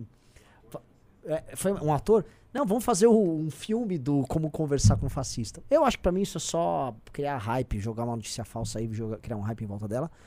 Mas eu não, eu não duvido de nada hoje em dia, cara. Duvido de nada. A quantidade de brasileiro que engana trouxa na França também é grande. Tem casos, assim, incríveis. Mas ela, ela é importante. Ela disse o quando teve aquela polêmica do Kim, ela estava muito resoluta explicando como nós somos nazifascistas. Inclusive, a gente meteu um processo nela. Uhum. Mas Eu lembro disso. É impressionante. Não sei se você viu os vídeos dela. Ela explicando, Não, tentando não, ser graças a didática. A, gente passou no ar na época. Acho que o Júnior ainda não, não, não tava aqui. Ela passava. postou, ela, ela explicava de forma muito calma no. Não sei se foi na TV do Brasil 247. Foi um desses sites petistas. Né? Não, por, por que nós somos na, nazifascistas? E quando ela descobriu que a gente era nazifascista, e portanto, né, como Ah, reagir? teve um momento que ela descobriu que Foi. a gente era nazifascista. Foi. É é um espanto, né? Um espanto, né? não- Filosófico e tal, mas ai, são nazistas, socorro! O maior problema de você reduzir alguém a isso, né, eu, eu acho até isso tem um problema muito sério para mim, porque o nazismo, o nazifascismo, esses rótulos que a gente atribui, é que eles representam o mal, né? Assim, Eles encarnam a ideia do mal. Então você acaba configurando o seu interlocutor como o mal no mundo total, né? Só, ah, caramba, o cara é nazista. Então é o limite do aceitável. E quando eu coloco no meu interlocutor que ele é uma ameaça à minha existência, a minha reação pode ser, Sim. obviamente. É, Sim. bélica. Bélica, Guerra. claro. É, se é um inimigo total, é destruição É que nem total, eu, eu tô lendo, eu tô relendo agora por questões profissionais o 1984, é a Uhum. criação do Goldstein, né? Quer dizer, o personagem dentro do 1984 que o partido, o grande irmão cria justamente para ser o inimigo do, do- daquela. E é um inimigo muito mal, assim, ele é o mal encarnado. Então o Renan é o mal encarnado. tá? Sim, eu inclusive. Quer dizer que vocês não vê lógica no assalto? Infelizmente eu vejo. É, Eu- a, única, a lógica, única lógica que eu vejo no, lógica no assalto é um, um sorvete, pote de sorvete que minha filha às vezes deixa, ela já leva lá e come. Opa, cuidado que pote de sorvete você pode ser. Você tá sabendo disso, né? Não, não tô- Qual é o seu Cuidado. bate de latte? Se for, cara. É, o ca- é rico? Eu vi. Foi o último cancelamento. Se você come um ou dois ou três. Não, Potes de bate de cinco. Aí você já cinco. tá também. Eu não sei, mas aí é aqu- aquela discussão também sobre o do, do, do A embrião. fronteira, Qual é né? a fronteira? Quantos bate de latte torna você um. Um escravocrata. É, dinheiro. Que foi isso, o cara foi cancelado postar uma foto que ele comprou vários potes de bate de latte pra filha. E aí, não, isso aqui claramente é uma geladeira de um cara que tinha escravos, de um escravocrata. Você escravizou minha avó, foi uma coisa assim. É, Ah, cara, né? sério É, isso? E aí cancelaram a pessoa que tinha só falta de sorvete na geladeira. É. né? Brincadeira. Tem que ser muito. Cara, a gente tá aqui com uma patrulha porque. Ah, mas você sabe que eu, eu gostava mesmo de tomar, raspar o gelo, colocar groselha. Ah, clássico. Nossa, é. Clássico, clássico, clássico, clássico. Sorocaba tem bastante disso. Tem, né? Eu ia pra Bertioga, pra raspava. Tinha aquele azul, lembra? Um azul, mano. Aquilo é tóxico. Qualquer coisa você morrer um pouco aqui, né? Você tinha até aquele jacaré, vinha uns. Nossa! Nossa, nossa senhora. Lembra que tinha até um, um formato de carrinho de Fórmula 1? Eu ficava chorando pro meu pai comprar quando era criança. Car- claramente, assim, um negócio tóxico. De que dia você veja que o cara botava. disso. Você nunca tomou isso? Nossa, cara. é- Era osso. ideia. Mas eu gostava quando era criança. Bom, ele também gostava. Claro, pô. Vamos abrir pra perguntas? Deixa eu falar, tem algumas É, tem pessoas alguns aqui. aqui, né? né? Tem algumas pessoas argumentando, ah, tem que trazer outros argumentos. Então manda aqui um superchat que, que o Raso responde, que a gente responde, a gente troca ideia. Vamos. Eu posso colocar um vídeo aqui pra vocês fazer um react, já que vocês estão falando sobre o assunto? É, um Bora. vídeo. É, Bota. esse Só não é deixa a gente tomar. Ah, bom, vai dar aqui, tá Sussa. Isso. eu vou- Ai, meu Deus, eu já vi este vídeo. Eu vou colocar o áudio aqui pra live pra vocês também. Vamos ver se vai sair o áudio. Putz. Tá saindo? Não, não, Não. tô ouvindo. Não, não, Peraí. não, não, não estamos ouvindo. Deixa eu mudar aqui. Mas assim, realmente as pessoas são muito estereotípicas, né? Impressionante. Você olha, você já sabe o que saindo, saindo. Why? Why are you tired of it? Isn't it a good thing to do to preach the truth of God's word? It should be loud. You're fucking loud. Gotta reach a lot of people. Too loud. Got to reach a lot of people. This is No. good news. No, you don't. Yeah, I do. People No, are in, in they're in danger of hell. Babies No, are you be- don't. babies are being murdered.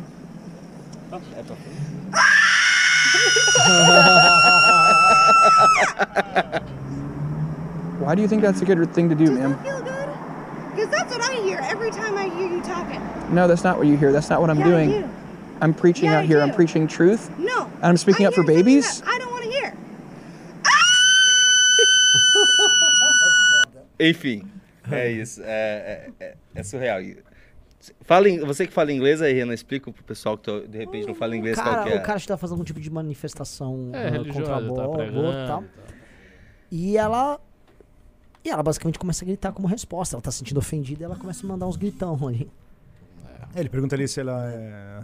Questão do assassino de bebês ali, né? E tal. E eu, é, mas eu já ouvi assim, né, cara? É. É isso que eu. É, é, assim, eu já vi atos. Especialmente quando, quando a gente fez atos, ações em universidade e tal, eu já vi coisas muito estranhas, cara. Mas sabe, Renan, tem uma questão, eu acho até legal ver esse vídeo. Pra mim tem uma questão que é por, de princípio ah, da minha da nossa posição, eu digo nossa aqui como eh, agentes públicos que debatem, que discutem, jamais aceitar uma pessoa dessa como interlocutora e Sim. jamais ofendê-la, quer dizer, eu- eu- pra mim uma pessoa dessa está sobre um, um estado de, de, de uma condição que ela não- ela, ela, olha, ela precisa Te ajuda. te ajuda. Ela É. precisa ser. Sabe, se ela não quer ajudar, não tem muito o que você fazer. Não tem. é, cara, imagina, você faz uma pergunta, a pessoa. Você fala, Agora, eu, eu tendo a achar, e vocês me corrijam, que isso aqui tá muito mais nos Estados Unidos do que aqui. Eu não acho que isso aqui esteja igual lá. Não, eu lembro quando, quando teve um, ah, o impeachment da Dilma, é, o PT foi reclamar lá na ONU. E a Dilma foi lá na ONU. E aí eu peguei, pegamos doador tal. Fomos eu, o Kim e meu irmão lá pra Nova York. E aí a gente foi e armamos um ato lá na frente do hotel que a Dilma tava. E aí, alguns brasileiros pró-Dilma e alguma uma turma da esquerda americana foram lá. E mesmo os dilmistas brasileiros, né, est- estranhavam os outros. Que era uma coisa, tipo, gritos estranhos, comportamentos assim, que você fica com constrangimento, assim, você fala, pô, mas tá fazendo isso. E mesmo o esquerdista brasileiro ficou. Eu acho que rolou até tipo. Puta, meu time é uma bosta, né? Eles ficavam olhando pra gente, a galera, nossa, pelo menos era. Não, é, não, não rolava os bolsominion ainda. Era mais normal. Era mais normal, entendeu? Os É, brasileiros mas, estavam lá. assim, Tem um agente na Fefeleche agora que eu voltei que é muito estranho. Que é bastante esquisito. Você olha assim, você. Uau! Uau. Ah, é? Muito. Muito. Mas assim, é também uma esquerda muito específica, de um lugar muito específico, de uma cidade muito cosmopolita. Mas Você- assim, uma, Você uma- chegou ali uma- no la creme de la creme do, Ah, da de estranheza. um- Uma esquerda tradicional, uma esquerda que é mar- mesmo marxista, que tem origem no, no- no núcleo do marxianismo, para falar assim, não é jamais aceitaria esse tipo de, Uhum. de- assim, podemos criticar a esquerda em todos os aspectos de princípios fundamentais, mas você pega os marxistas mais clássicos, tradicionais, eles são muito eruditos, conseguem sentar com você, conversar, explicar, etc, etc. Assim, tem uma posição que preza pela racionalidade, pelo, pelo, pelo, pela, pelo diálogo, pela, pela argumentação. E por mais que tenha certa eh, rotule nos seus momentos mais esportivos do, do calor do debate público, mas você encontra obras bem escritas, você encontra. Agora, o que está acontecendo com essa esquerda que está caminhando para um pós pós eh, moderno, assim, é uma destruição mesmo da própria possibilidade de diálogo, né? a impossibilidade de você formar uma conversa, é impossível. Sim. né? E é um mili- você pega um militante do PCO, já que vai falar de um cara claro. O cara mais brucutu. A porrada dele é uma porrada concreta, né? Ele vai pra dar uma porrada em você, uma porrada material. É, você entende a porrada do cara. É. Isso aqui já.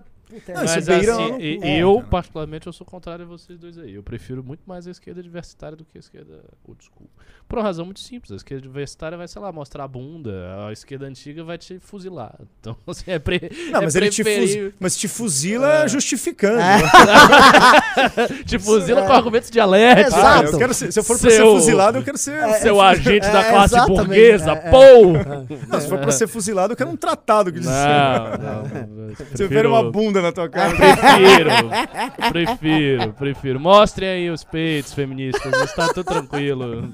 Melhor mostrar os peitos do que, sei lá, um soviético. É igual aquele clipe das panteras do Lula, né? Não sei se vocês viram as panteras do Lula. Puta, cara, não vou te submeter a isso.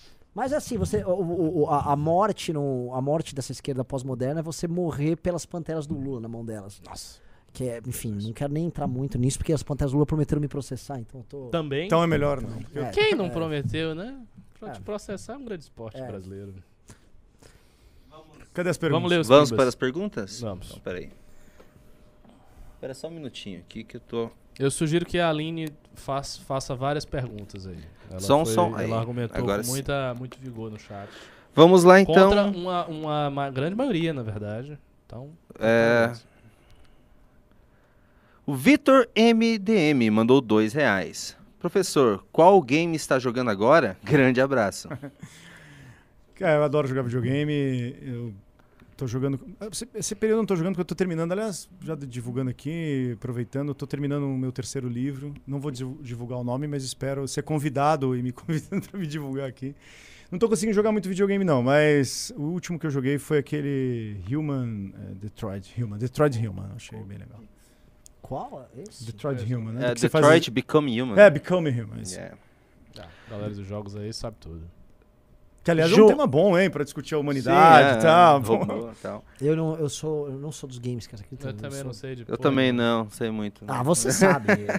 João Carlos Brasileiro mandou cinco reais. Aborto pode se considerar machismo, sabendo que abortando o homem é protegido da responsabilidade da paternidade e colocando a vida da mulher em risco?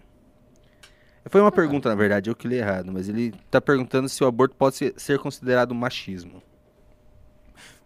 Não sei, assim, eu não colocaria nesses termos de tratar machismo, feminismo. Acho que a questão do aborto levanta um problema que nós discutimos aqui. A natureza do embrião, qual é? Quem que tá, quem, quem, quem é?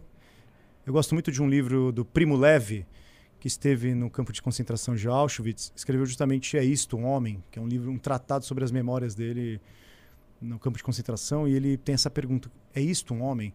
Acho que a pergunta do aborto é essa: é isto, homem? Qual é o, o grau de redução que nós conseguimos fazer a um ser humano no seu extremo de, de fragilidade?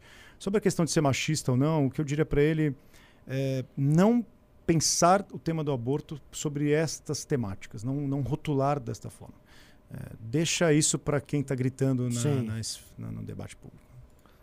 Ok, vamos para o próximo. É o Jefferson Lisboa, mandou 20 reais. Aulas porreiras. É o Portuga, o nosso Portuga de Belo Horizonte.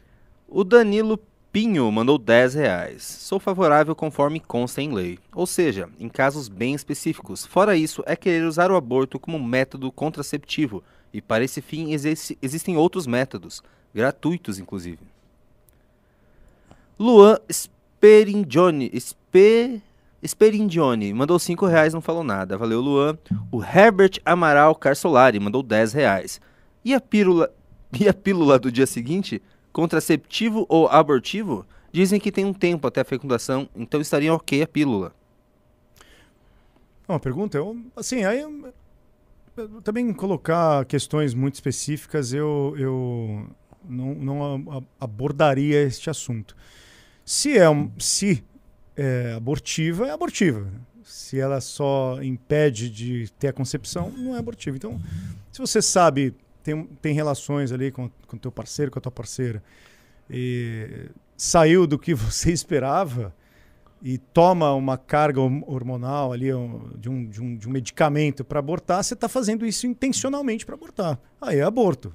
Assim, não tem muita. não- talvez a pessoa consiga ver algum nível de moralidade nisso para não encarar os problemas, possíveis problemas futuros, que é muito mais fácil você eliminar na ponta, né? A Vitória Lane mandou 10 reais. Estou amando, adoro Francisco Raso. Se trata de um tema muito importante. Gostei da iniciativa de falar sobre aborto e outros temas polêmicos de forma mais profunda. Sim, não, assim, novamente, hoje, e a aula do Paulo e a aula do Paulo Cruz, Cruz também. Pelo amor As de Deus, a gente tinha que arquivar num, num negócio, sabe, até colocar no, no canal de uma maneira diferente. Vê aí que a gente Já viu fazer. essas discussões em algum canal bolsonarista? Um Brasil paralelo. Ah, ia começar. A China está preparando seu plano. E era o grito, ia ser o grito, né? Assassina! Não, o dia que vocês tiverem uma estética parecida com o Brasil Paralelo, eu mando apagar todos os lugar, todas, todas as vezes que eu estive aqui. todas. Tan, tan, tan. É só tirar é, as que não tem barba, as que ninguém vai reconhecer. Mande um beijo para a Vitória, né? que- A Vitória Lane. Legal, Vitória, obrigado. O Luan Sperigione mandou mais 5 reais. Dentro da legislação atual, o que justificaria o apoio do aborto em casos específicos, quando o pensamento do indivíduo é de que o embrião é uma, é uma vida? A lei brasileira não é uma lei que não é permissível. A lei brasileira ela é razoável no meu entendimento. Então ela, ela não está liberando o aborto, ela está abrindo um precedente para que não haja justamente é, é, essa, essa questão de ilicitude. Né? Tem um precedente ali. Então é uma lei razoável, não está dizendo aborte, está liberado. Né?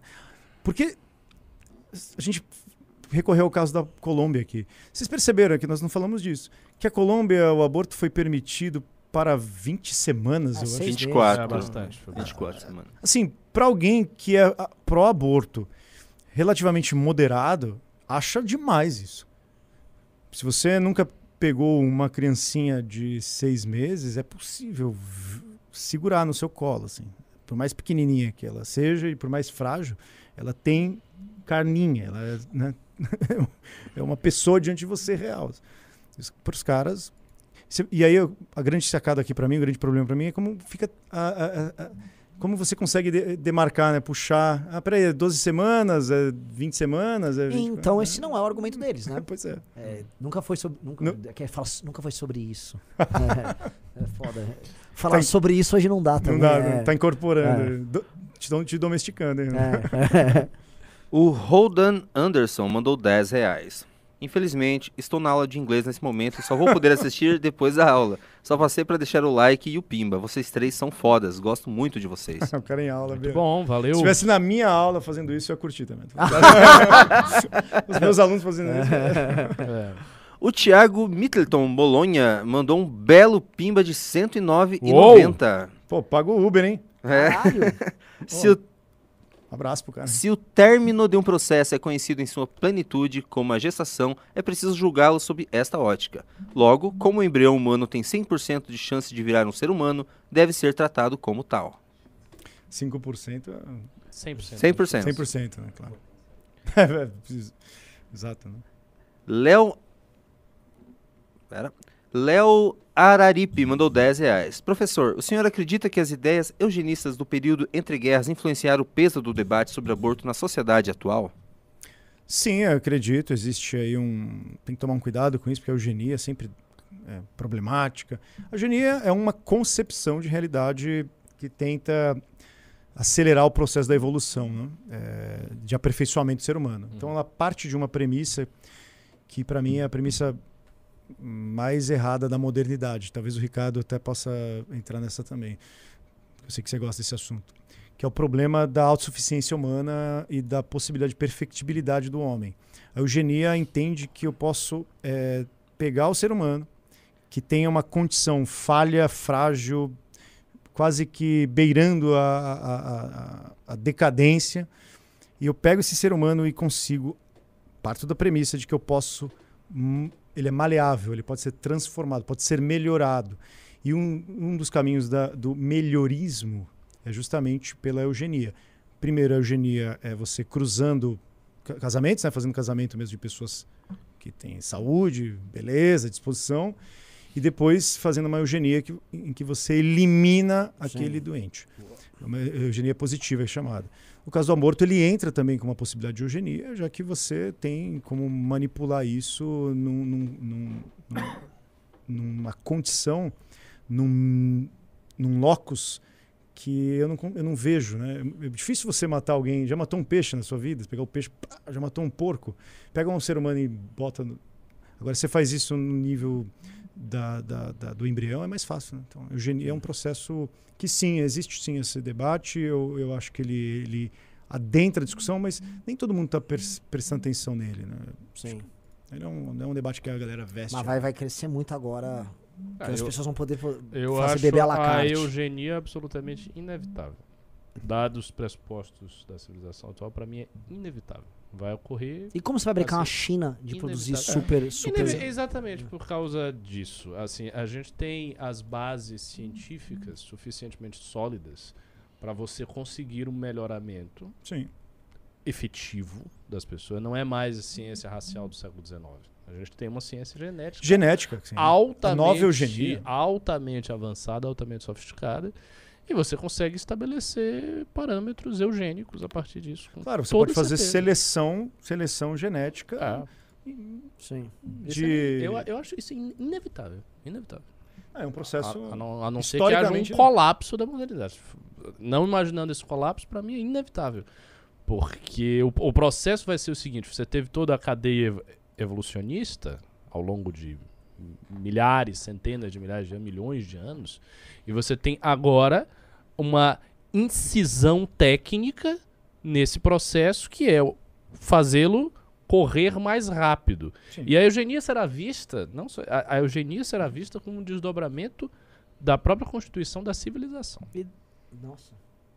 Ah, Caralho. é, A ou não. civilização não é artificial também? Então, a- o argumento central vai ser a eugenia é artificial do mesmo modo que a civilização é artificial. Dá muito filme aí. É. Vocês vão ver. Genaro Moraes mandou 5 reais. Ótima live. Apesar de discordar da posição do raso, o MBL tem posição formada sobre a legalização do aborto? O que as mulheres do MBL pensam sobre o tema? Acho que. Pro gente aborto, pro aborto também, não acho que tem. Ninguém assim de É. destaque. Talvez deve ter alguma militante aqui ou ali, mas. Possível, algumas militantes devem ser favoráveis, mas eu acho que até assim, entre as militantes mulheres deve ser negativo boa parte. Acho que é. Agora, a posição do MBL sempre foi aceitar a legislação atual do jeito que é. Anderley Pastrello mandou 20 reais. E pensar que uma camisinha de um real resolve o problema do aborto. Ah, se for no postinho é de graça. Só não tem de sabor. Valeu, Anderley Pastrello. Eduardo Qualquer mandou 5 reais. Raso é o único cara que eu conheço que gostou do Death Stranding. G- gosto peculiar pra games. Deve ser coisa de intelectual. É, eu não entendi bom. nada desse Ah, jogo. gostei demais. Um dia a gente faz uma live só sobre isso. Nossa, não entendi nada das beats e não sei o que. Muito louco. Mas é, é bem louco o negócio. Eduardo. Opa, acabei de ler esse. Le- Leonardo Araújo mandou 10,90. Reage ao vídeo do André Guedes. Eu não, não sei qual vídeo que ele tá falando. Teu, vocês sabem o que ele tá falando? Nope. Arthur Miller mandou 10 reais. O aborto é uma questão moral e por isso não pode ser usado como resposta para problemas sociais. Porém, isso não nos exime de responder aos problemas sociais. Essa é uma boa premissa para o assunto? Eu acho sim, muito bom colocar. Eu acho assim, colocar o termo na perspectiva da moralidade, mas não é do moralismo, da, da moralidade. Né? Da- que, que é o aborto? O aborto é uma decisão de alguém para justificar um assassinato eh, de um inocente. Esse é o aborto. É, se você é capaz de criar uma discussão severa, logicamente sustentável, no sentido de né, não sair gritando, é, chamando os outros de assassina ou chamando o outro de, de- de neonazista, por qualquer coisa que vale, mas pergunta pelas condições da vida moral, você já está entrando para mim num dos temas mais importantes dessa questão do aborto, sem passar, sem precisar fazer a discussão legal do aborto. O que importa mesmo, na verdade, a grande, a única coisa que importa para o ser humano é descobrir quem ele é e se ele é livre para fazer o que ele quer. Maravilha. O João Guilherme mandou 20 reais. Quem é contra o aborto em qualquer momento após a concepção? Ser humano em potencial. Não deveria ser também contra uma mulher ovular sem tentar engravidar ou um homem ejacular sem esse propósito? Na verdade, essa premissa É, é, uma falta biologia aí pro cara, né? Assim, porque na verdade a gente está do ponto de vista das células, as células vivas não são células de pessoas, né? não são pessoas. A gente está falando de uma unidade que se configura, se estrutura e que tem a capacidade de se autodesenvolver para a vida consciente. Isso é um ser humano. O ser humano é um corpo que tem uma estrutura tal que se autodesenvolve para a vida consciente. Um eh, espermatozoide, ele tem ele não tem esta capacidade, ele não se autodesenvolve para a vida consciente.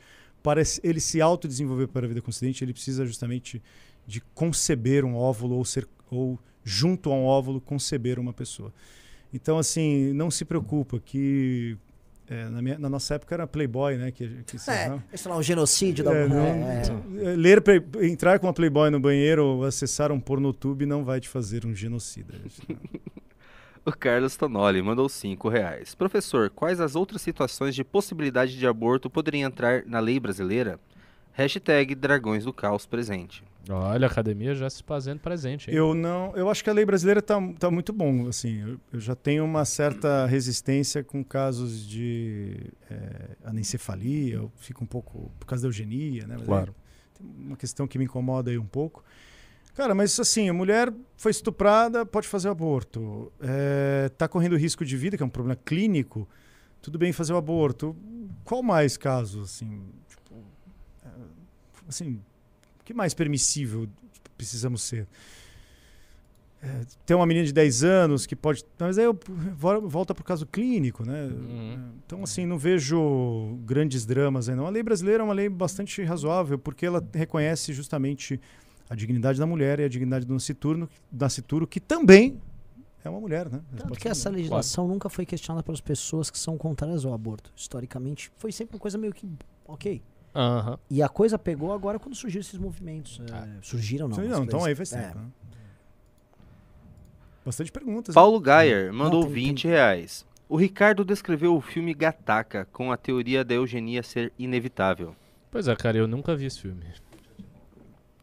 Eu, eu não, eu não discordo do, do- do Ricardo, acho que o Ricardo. Esse é um bom, bom assunto para filosofar, né, Ricardo? Uhum. Sobre o problema da eugenia ser inevitável. Porque ele é a premissa da- do mundo moderno. Né? Sim, é a, da perfecci- perfectibilidade humana. Porque você nega o processo de criação é, do- no mundo, no teísmo bíblico, no teísmo é, islâmico, você nega o problema da criação, islâmico e também judeu, né? mas você nega o problema da criação. E a, a autocriação é humana, né? Então o, seu- Ah. o ser humano é o autoprodutor de sua própria a- a- a suficiência, que é o problema da autotelia. E a autotelia estaria in- in- in- in- intrínseca às escolhas humanas. Então a eugenia nada mais é do que uma consequência lógica desse princípio. O ser humano é o autoprodutor de si mesmo. É, não precisa de nenhum criador, né? E assim, em- Perfeitamente em grande considerado, medida, exatamente o, o processo para isso já está em andamento, porque isso é tratado hoje como uma coisa médica. Né? Ah, tem um embrião aqui e tal, não, você já consegue saber que tem uma doença tal, você evita. Ah, Só que eles vão poder definir Tem tudo. um- No- O Hans Jonas fala sobre isso. Tem bastante muito. bem. Um E filósofo, uma- um filósofo maneira- extremamente importante Nossa. para se pensar. Um outro filósofo que eu indico aqui, um filósofo australiano, australiano é o John Pesmore, que é um que ele tem um Uhum. livro chamado A Foi Perfectibilidade traduzido pela. Top Books. Top Books. Livraço, tem umas 800 páginas. né? Acho que é um John Pesmore, é muito bom esse livro. Então vamos lá. Anderley Pastrello mandou mais 20 reais. Eugenia é falha porque parte da premissa sobre, sobre o que é ideal. Segundo a eugenia padrão, o jovem Machado de Assis não seria um modelo aceitável. O intelecto pode se destacar mesmo entre os selvagens. Não, não, aí, aí você está pensando em termos de uma ciência racial do século XIX que esta ciência, essa lógica foi abandonada. Você pode imaginar que os parâmetros definidos eles são muito menos normativos do que essa ideia. Ah, teremos um parâmetro ideal. Não. Você pode imaginar parâmetros técnico-médicos, basicamente, Por como menos doenças, QI mais alto, Então. coisas que são metrificáveis e quantitativas. Uma- por exemplo, É combater uma, uma doença é, como, sei lá, um problema genético nas mãos. É isso. E aí você Acho vai, aí você vai que- ampliando, ampliando. Predisposição ampliando a comportamentos agressivos, agressivos. Agressivo, é, aumento de QI. Você não precisa da premissa racial. né? Você não precisa Não, pelo contrário. E eu acho que isso ainda vai virar um menu, tipo, ó, eu quero meu filho cabelo loiro, Uhum. pele preta, olho azul. É. Dá pra Claro. botar aí no menu, o cara bota lá, ó, que legal, vira uma. Você imprime, né? É, vira uma escultura, ó, que legal. Tipo, depois da próxima vez, não deu certo. É. Não gostei, não foi o que eu contratei. Marcos. o Marcos Cardoso mandou 10 reais. Analisar o tema por viés moral é convidativo e ótimo para livros, mas não se traduz bem para a prática.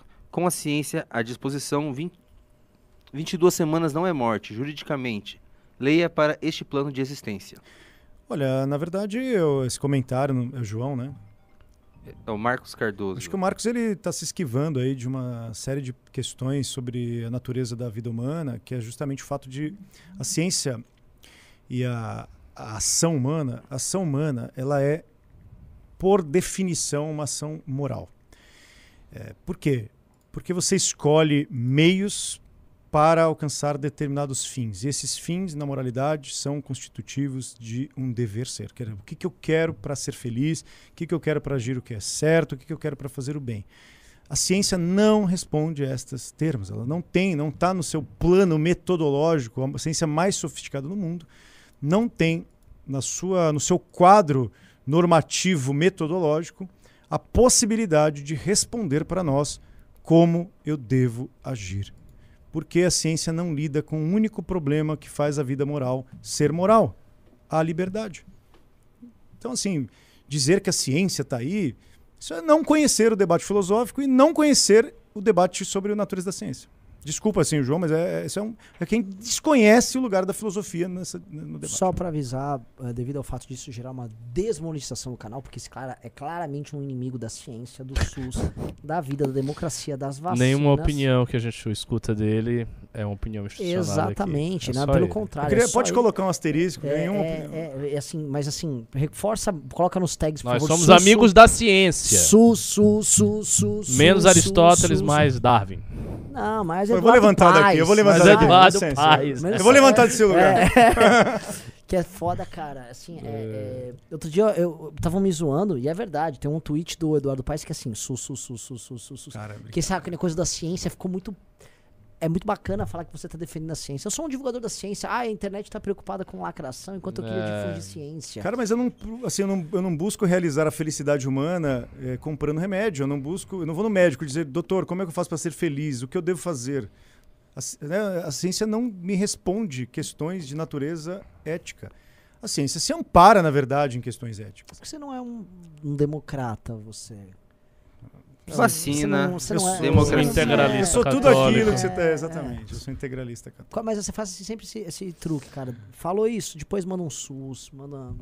Vai que vai. Mas eu vou no SUS. Minha mãe foi atendida no SUS, minha mãe teve Isso. câncer. Aliás, essa tua história é bem interessante. Minha mãe teve câncer de mama, ficou muito ruim. E se atendeu no SUS, foi extremamente bem atendida. E gratidão, né? Gratidão. Nossa, agora mudou tudo. Nossa, mudou posso te tudo. falar? Agora você tá aceito. Empatia. Tá aceito pela comunidade. Empatia. Ok, só vou avisar, por favor, não mandem mais pimbas, eu vou ler os últimos aqui. No Pai mandou 10 reais. Não tenho opinião formada, mas os argumentos contra me fez pensar se este não teria uma essência de real defesa dos direitos da mulher, pois, se a favor, até a licença e maternidade são questionáveis. Marteu- Marcos Cardoso mandou mais 10 reais, explicando. Morte em até 22 semanas de gestação não gera declaração de óbito. Acho uma definição operacional de viável bastante justa, sendo que é válida para a medicina moderna. Ele está confundindo, é gerar, é gerar óbito, é só um reconhecimento da comunidade eh, É, civil. Não é sobre isso a discussão. A dis- discussão não é essa. É, assim, não gera óbito. Óbito é um documento criado pela sociedade civil para reconhecer que um determinado membro da comunidade civil já vive com o cara, com, né, que está participando, é, que é presente aqui na comunidade civil, ele é reconhecido como morto. Agora, a comunidade que instaura a primeira comunidade de todas é a relação mulher com seu embrião. Esse é, é o princípio fundamental de todas as comunidades. E ela precisa de um parceiro. A, a grande, a grande, o grande problema é não ver na relação de gestação uma relação intersubjetiva. Uma mulher, quando perde o embrião, né, quando perdi, estou grávida, perdi o filho, ela não vai para o cemitério ver lá o filho. Não tem um rito de, de, de- de- não deixou de perder um filho. Ela não fala, perdi uma coisa. Fala, Perdi o filho. Ora, É. não, precisa de um de- não precisa de uma É. declaração do Estado dizendo é, o atestado de óbito. O atestado de óbito serve para documentar a herança, serve para documentar que uma pessoa que participa de uma comunidade ma- mais ampla da vida social é reconhecida como morta. Isso, ilustrando a explicação do raso. Imagina que você morre e esquece de pegar a certidão de óbito no cartório. Você tá vivo? Pronto, mas aí. Boa. Maelaua 2 mandou 20 reais. Muitas pessoas usam o argumento de que o definidor de vida é a consciência, e segundo essa visão, ser sem sistema nervoso não pode ser considerado vida humana. Raso, para você, qual é o fator biológico que define a vida humana?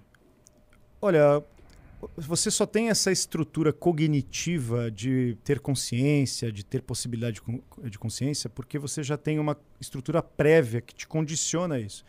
Você não é pessoa porque você tem consciência. Você tem consciência e desenvolve a capacidade de ser autoconsciente porque você já é pessoa. E essa não é uma questão só biológica. A pergunta dela é muito boa. Não é só biológica, é uma pergunta também de natureza antropológica. O que é o ser humano. A biologia, o ponto da biologia para mim aqui é o fato da concepção é um bom momento. É, assim, por que é um bom momento? Porque não tem você não tem é, gradientes aí. Você não tem. Peraí, vai acontecer, gente. Peraí, peraí, peraí, vai acontecer aqui. Três meses, dois, não, vai virar um ser humano agora, hein? É. Ou, ou é a concepção, ou é o nascimento. Ele só completou aqui, ele mandou mais 10 reais e falou: Nota, sou contrário ao aborto, mas não, mas não sei refutar esse argumento plenamente. Porque se considerarmos que a vida humana é definida apenas por genética, criamos vários problemas éticos. Exatamente. Se você definir a vida só por questões de genética, você cria vários problemas éticos. Na verdade, assim, a, a- a est- a estrutura material biológica, ela é um suporte. Estou bem, bem platônico aqui, né? Ela é um suporte da forma humana. Mas eu sou, eu, na verdade, sou bem aristotélico aqui, o Ricardo, para o pessoal da academia é, buscar essas discussões. Eu sou bem aristotélico nesse sentido. O que, que eu quero dizer com isso? O ser humano é corpo e forma racional. Então, o que, que é uma, ser uma pessoa? É ser uma substância é, é, individual, né? eu sou um singular, cuja natureza é racional, que é Boécio aqui. Então, eu tenho uma substância que é singular, ou seja, eu sou um indivíduo singularizado, só tem eu, não tem outro eu, não tem outro de mim. Mesmo um, um clone meu não seria Sim. como eu, porque eu sou substância individual, cuja natu minha natureza substantiva é a racionalidade. É, Não é porque eu tenho um processo. A racionalidade, a gente tem uma visão moderna de racionalidade aqui, não, não cartesiana, mas a concepção de racionalidade, que a, racional, a razão é um processo mental. Né? A racionalidade seria me- meramente a capacidade de fazer cálculos. Sim. Isso é uma atrofia da ideia de razão. A razão é, é- ela é um princípio que ordena essa matéria chamada esse- esse corpo humano. né? O Wanderlei Pastrello ele manda mais 10 reais e fala: Eu não uso a ideia do século XIX de eugenia. Uso como modelo a inevitável tendência humana de fazer as escolhas erradas em coisas que não têm completo domínio. O Não, Raf- isso, é, isso é verdade, mas assim. As coisas são feitas desse jeito. O Rafael Cota mandou 10 reais e boa noite a todos. Na minha opinião, aborto só deve ser permitido em caso de estupro. Outra coisa sobre mulheres em situação de rua, seria errado fazer a esterilização? Hashtag Javalis do Terror, hashtag Trovador de Atenas. Ah, eu não concordo com nenhuma esterilização compulsória, né? Isso é, pra mim, É aquele do Javalis do Terror. É um javali do É terror. um Javali do. Terror, né? É um time da academia Ah, que tá. chama Javalis do Terror. É, Então, foi provocada boa. é, então o cara, mano, já também. O cara destruiu uma plantação antes de vir aqui fazer a pergunta. Encerramos os pimbas. Cara, galera, esse tipo de debate, cara, mostra pra você a natureza do tipo de gente que a gente quer formar na academia, tá? Estamos agora no momento de, de, de inscrição.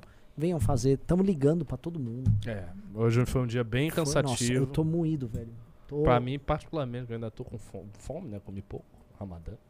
Puta, você tá Ah, você tá em. Ramadã. Como que fala mesmo quando a pessoa tá em Ramadã? Tem uma, uma expressão de... de... Fale no microfone. É, Ramadã Mubarak. Ramo, É? Ramadã Mubarak. É, feliz Ramadã, coisa assim. Seria isso. E, cara, estamos cansados, mas temos que fazer o trabalho. Ainda mais uma semana muito conturbada pra gente. Uma semana em que. Eu não digo que é quase inevitável, mas vai ser muito difícil a gente evitar uma votação favorável à cassação do Arthur. né? E a gente poderia só ficar se lamentando ou só lutando, mas, enfim, ah, vamos lutar e vamos construir o, o caminho futuro. Independente de qualquer coisa, independente de qualquer resultado. O resultado político é sempre a tragédia. né? Nossa, é. Bom, se o Martim ainda vai vir aqui, ele só vai falar que é tragédia. É, mas aí também a gente tem que colocar âncora, porque se for só tragédia, a gente para, né? aí desiste tudo e diz, ah, tá bom, então desiste. Mas bom. Não, mas a gente sabe que é uma tragédia inevitável. É. É, Mas a luta é sempre... é, se- é, no mínimo, no mínimo ah, ela ensina. No mínimo. Cara, isso é uma, uma, uma aula, velho. É, no mínimo. Mas a gente. Porque assim tá sendo muito pesado. Eu vou te falar, cara, o que a gente vem passando esse ano, também por erros nossos, mas assim, com reações desproporcionais, é insano. É insano. Eu nem sei como é que a gente aguentou a batelada de ataque, porque tem cancelamentos por aí. Cara, Mas- existe uma. Desculpa eu entrar nisso, assim, não quero me estender, mas existe uma questão que a gente não pode eh, tomar como premissa que a vida política ela não é que nem um BBB, que você cancela e acabou. né? Sim. Ela tem muitas consequências. Então, assim, ela não é que nem um bebê que você cancela e acabou. Ela tem consequências, mas ela também não, não para. né? Você não Sim. para, você não tá sendo cancelado no sentido eliminou da casa e. Sim. chega. É. Eu sei não para, mas também as consequências jurídicas e políticas. Esse é o problema do cancelamento político. É, esse Elas é vão num caminho que não é igual. Cancelaram o Thiago Leifert no começo Ah, do ano. Foi gigante. Terminou. As consequências políticas são, são pesadas e, a- e a- e o nível do assédio é, é diferente. E a gente, enfim, temos que aprender, porque também se. Ou é, é isso ou desistir, né? Tipo, você ficar lamentando que o jogo é assim. Claro, tipo, mas, é, não, mas tem eu- muito carrinho no futebol. Não, mas peraí. Tem. eu- Na realidade, o jogo pode ser assim, pior, né? eu- Você não, pode ir pra deixa- guerra e você Deixa eu comentar uma outra coisa. Não, não quero, assim, quem sou eu pra dar. Mas assim, cara, eu, eu acho que tem uma coisa que a literatura e filmes que tem a narrativa do herói sempre me, me ensinaram, Hum. que é justamente que o tempo do heroísmo, né? Quer dizer, o- essa con- construção do herói, sabe essa, essa dinâmica que você constrói, que você tem os altos, as Ah, a jornada. A jornada. Ah. Parece uma tolice, assim, pode parecer meio ingênuo da minha parte, mas, cara, não é assim. Tem uma questão na estrutura da psique humana que Ah, eu mas eu que- acredito isso- nisso plenamente. Então, assim, O problema é que assim, a gente tá na caverna, ou a gente tá naquela fase da jornada na, na barriga da baleia há muito tempo, entendeu? Ou baleia, Cara, que ou fica- baleia que não para. Eu aposto no. no, no, no- Eu, no- eu também, eu também. É, mas- tem, tem aque- aque- aquela compreensão, né? Quem perdura, vence. Se Pois você é. dura, você vence. Você enterra todos os seus inimigos. Sim. É Páscoa, né? Eu não deixaria de dar um recado como esse pra você. Sim, olha, verdade. Verdade. É. Bom, galera, É isso? é isso. Só lembrando que agora às 9 horas vai ter live do Arthur Duval no Inteligência Limitada. O podcast do Vilela e, e acho que é isso, né, Renan? É, agradecer a presença aqui do professor Vida, Raso, SUS e democracia para todo mundo. Viva a SUS e democracia e façam a matrícula, não vou falar mais se inscreva, façam a matrícula em academia.mbl.org. Ah, e se tiver uma dúvida, você fala assim, tô constrangido de falar aqui, eu tô com dificuldade no meu cartão de crédito, eu tô quebrado, como tipo, o Brasil inteiro tá quebrado e aliás saiu o índice da inflação horroroso. Pode falar comigo com o Renan. É, manda DM pra gente. pro- é, É. Ricardo Almeida. Ricardo Almeida MBL, Renan e Santos. Renan MBL. Santos MBL. Manda mensagem lá que nós, nós faremos as gambiarras para, colocá-lo. Valeu, galera. Obrigado, Raso, e tamo Goodbye. junto. Valeu! Obrigado a você, gente. Abraço.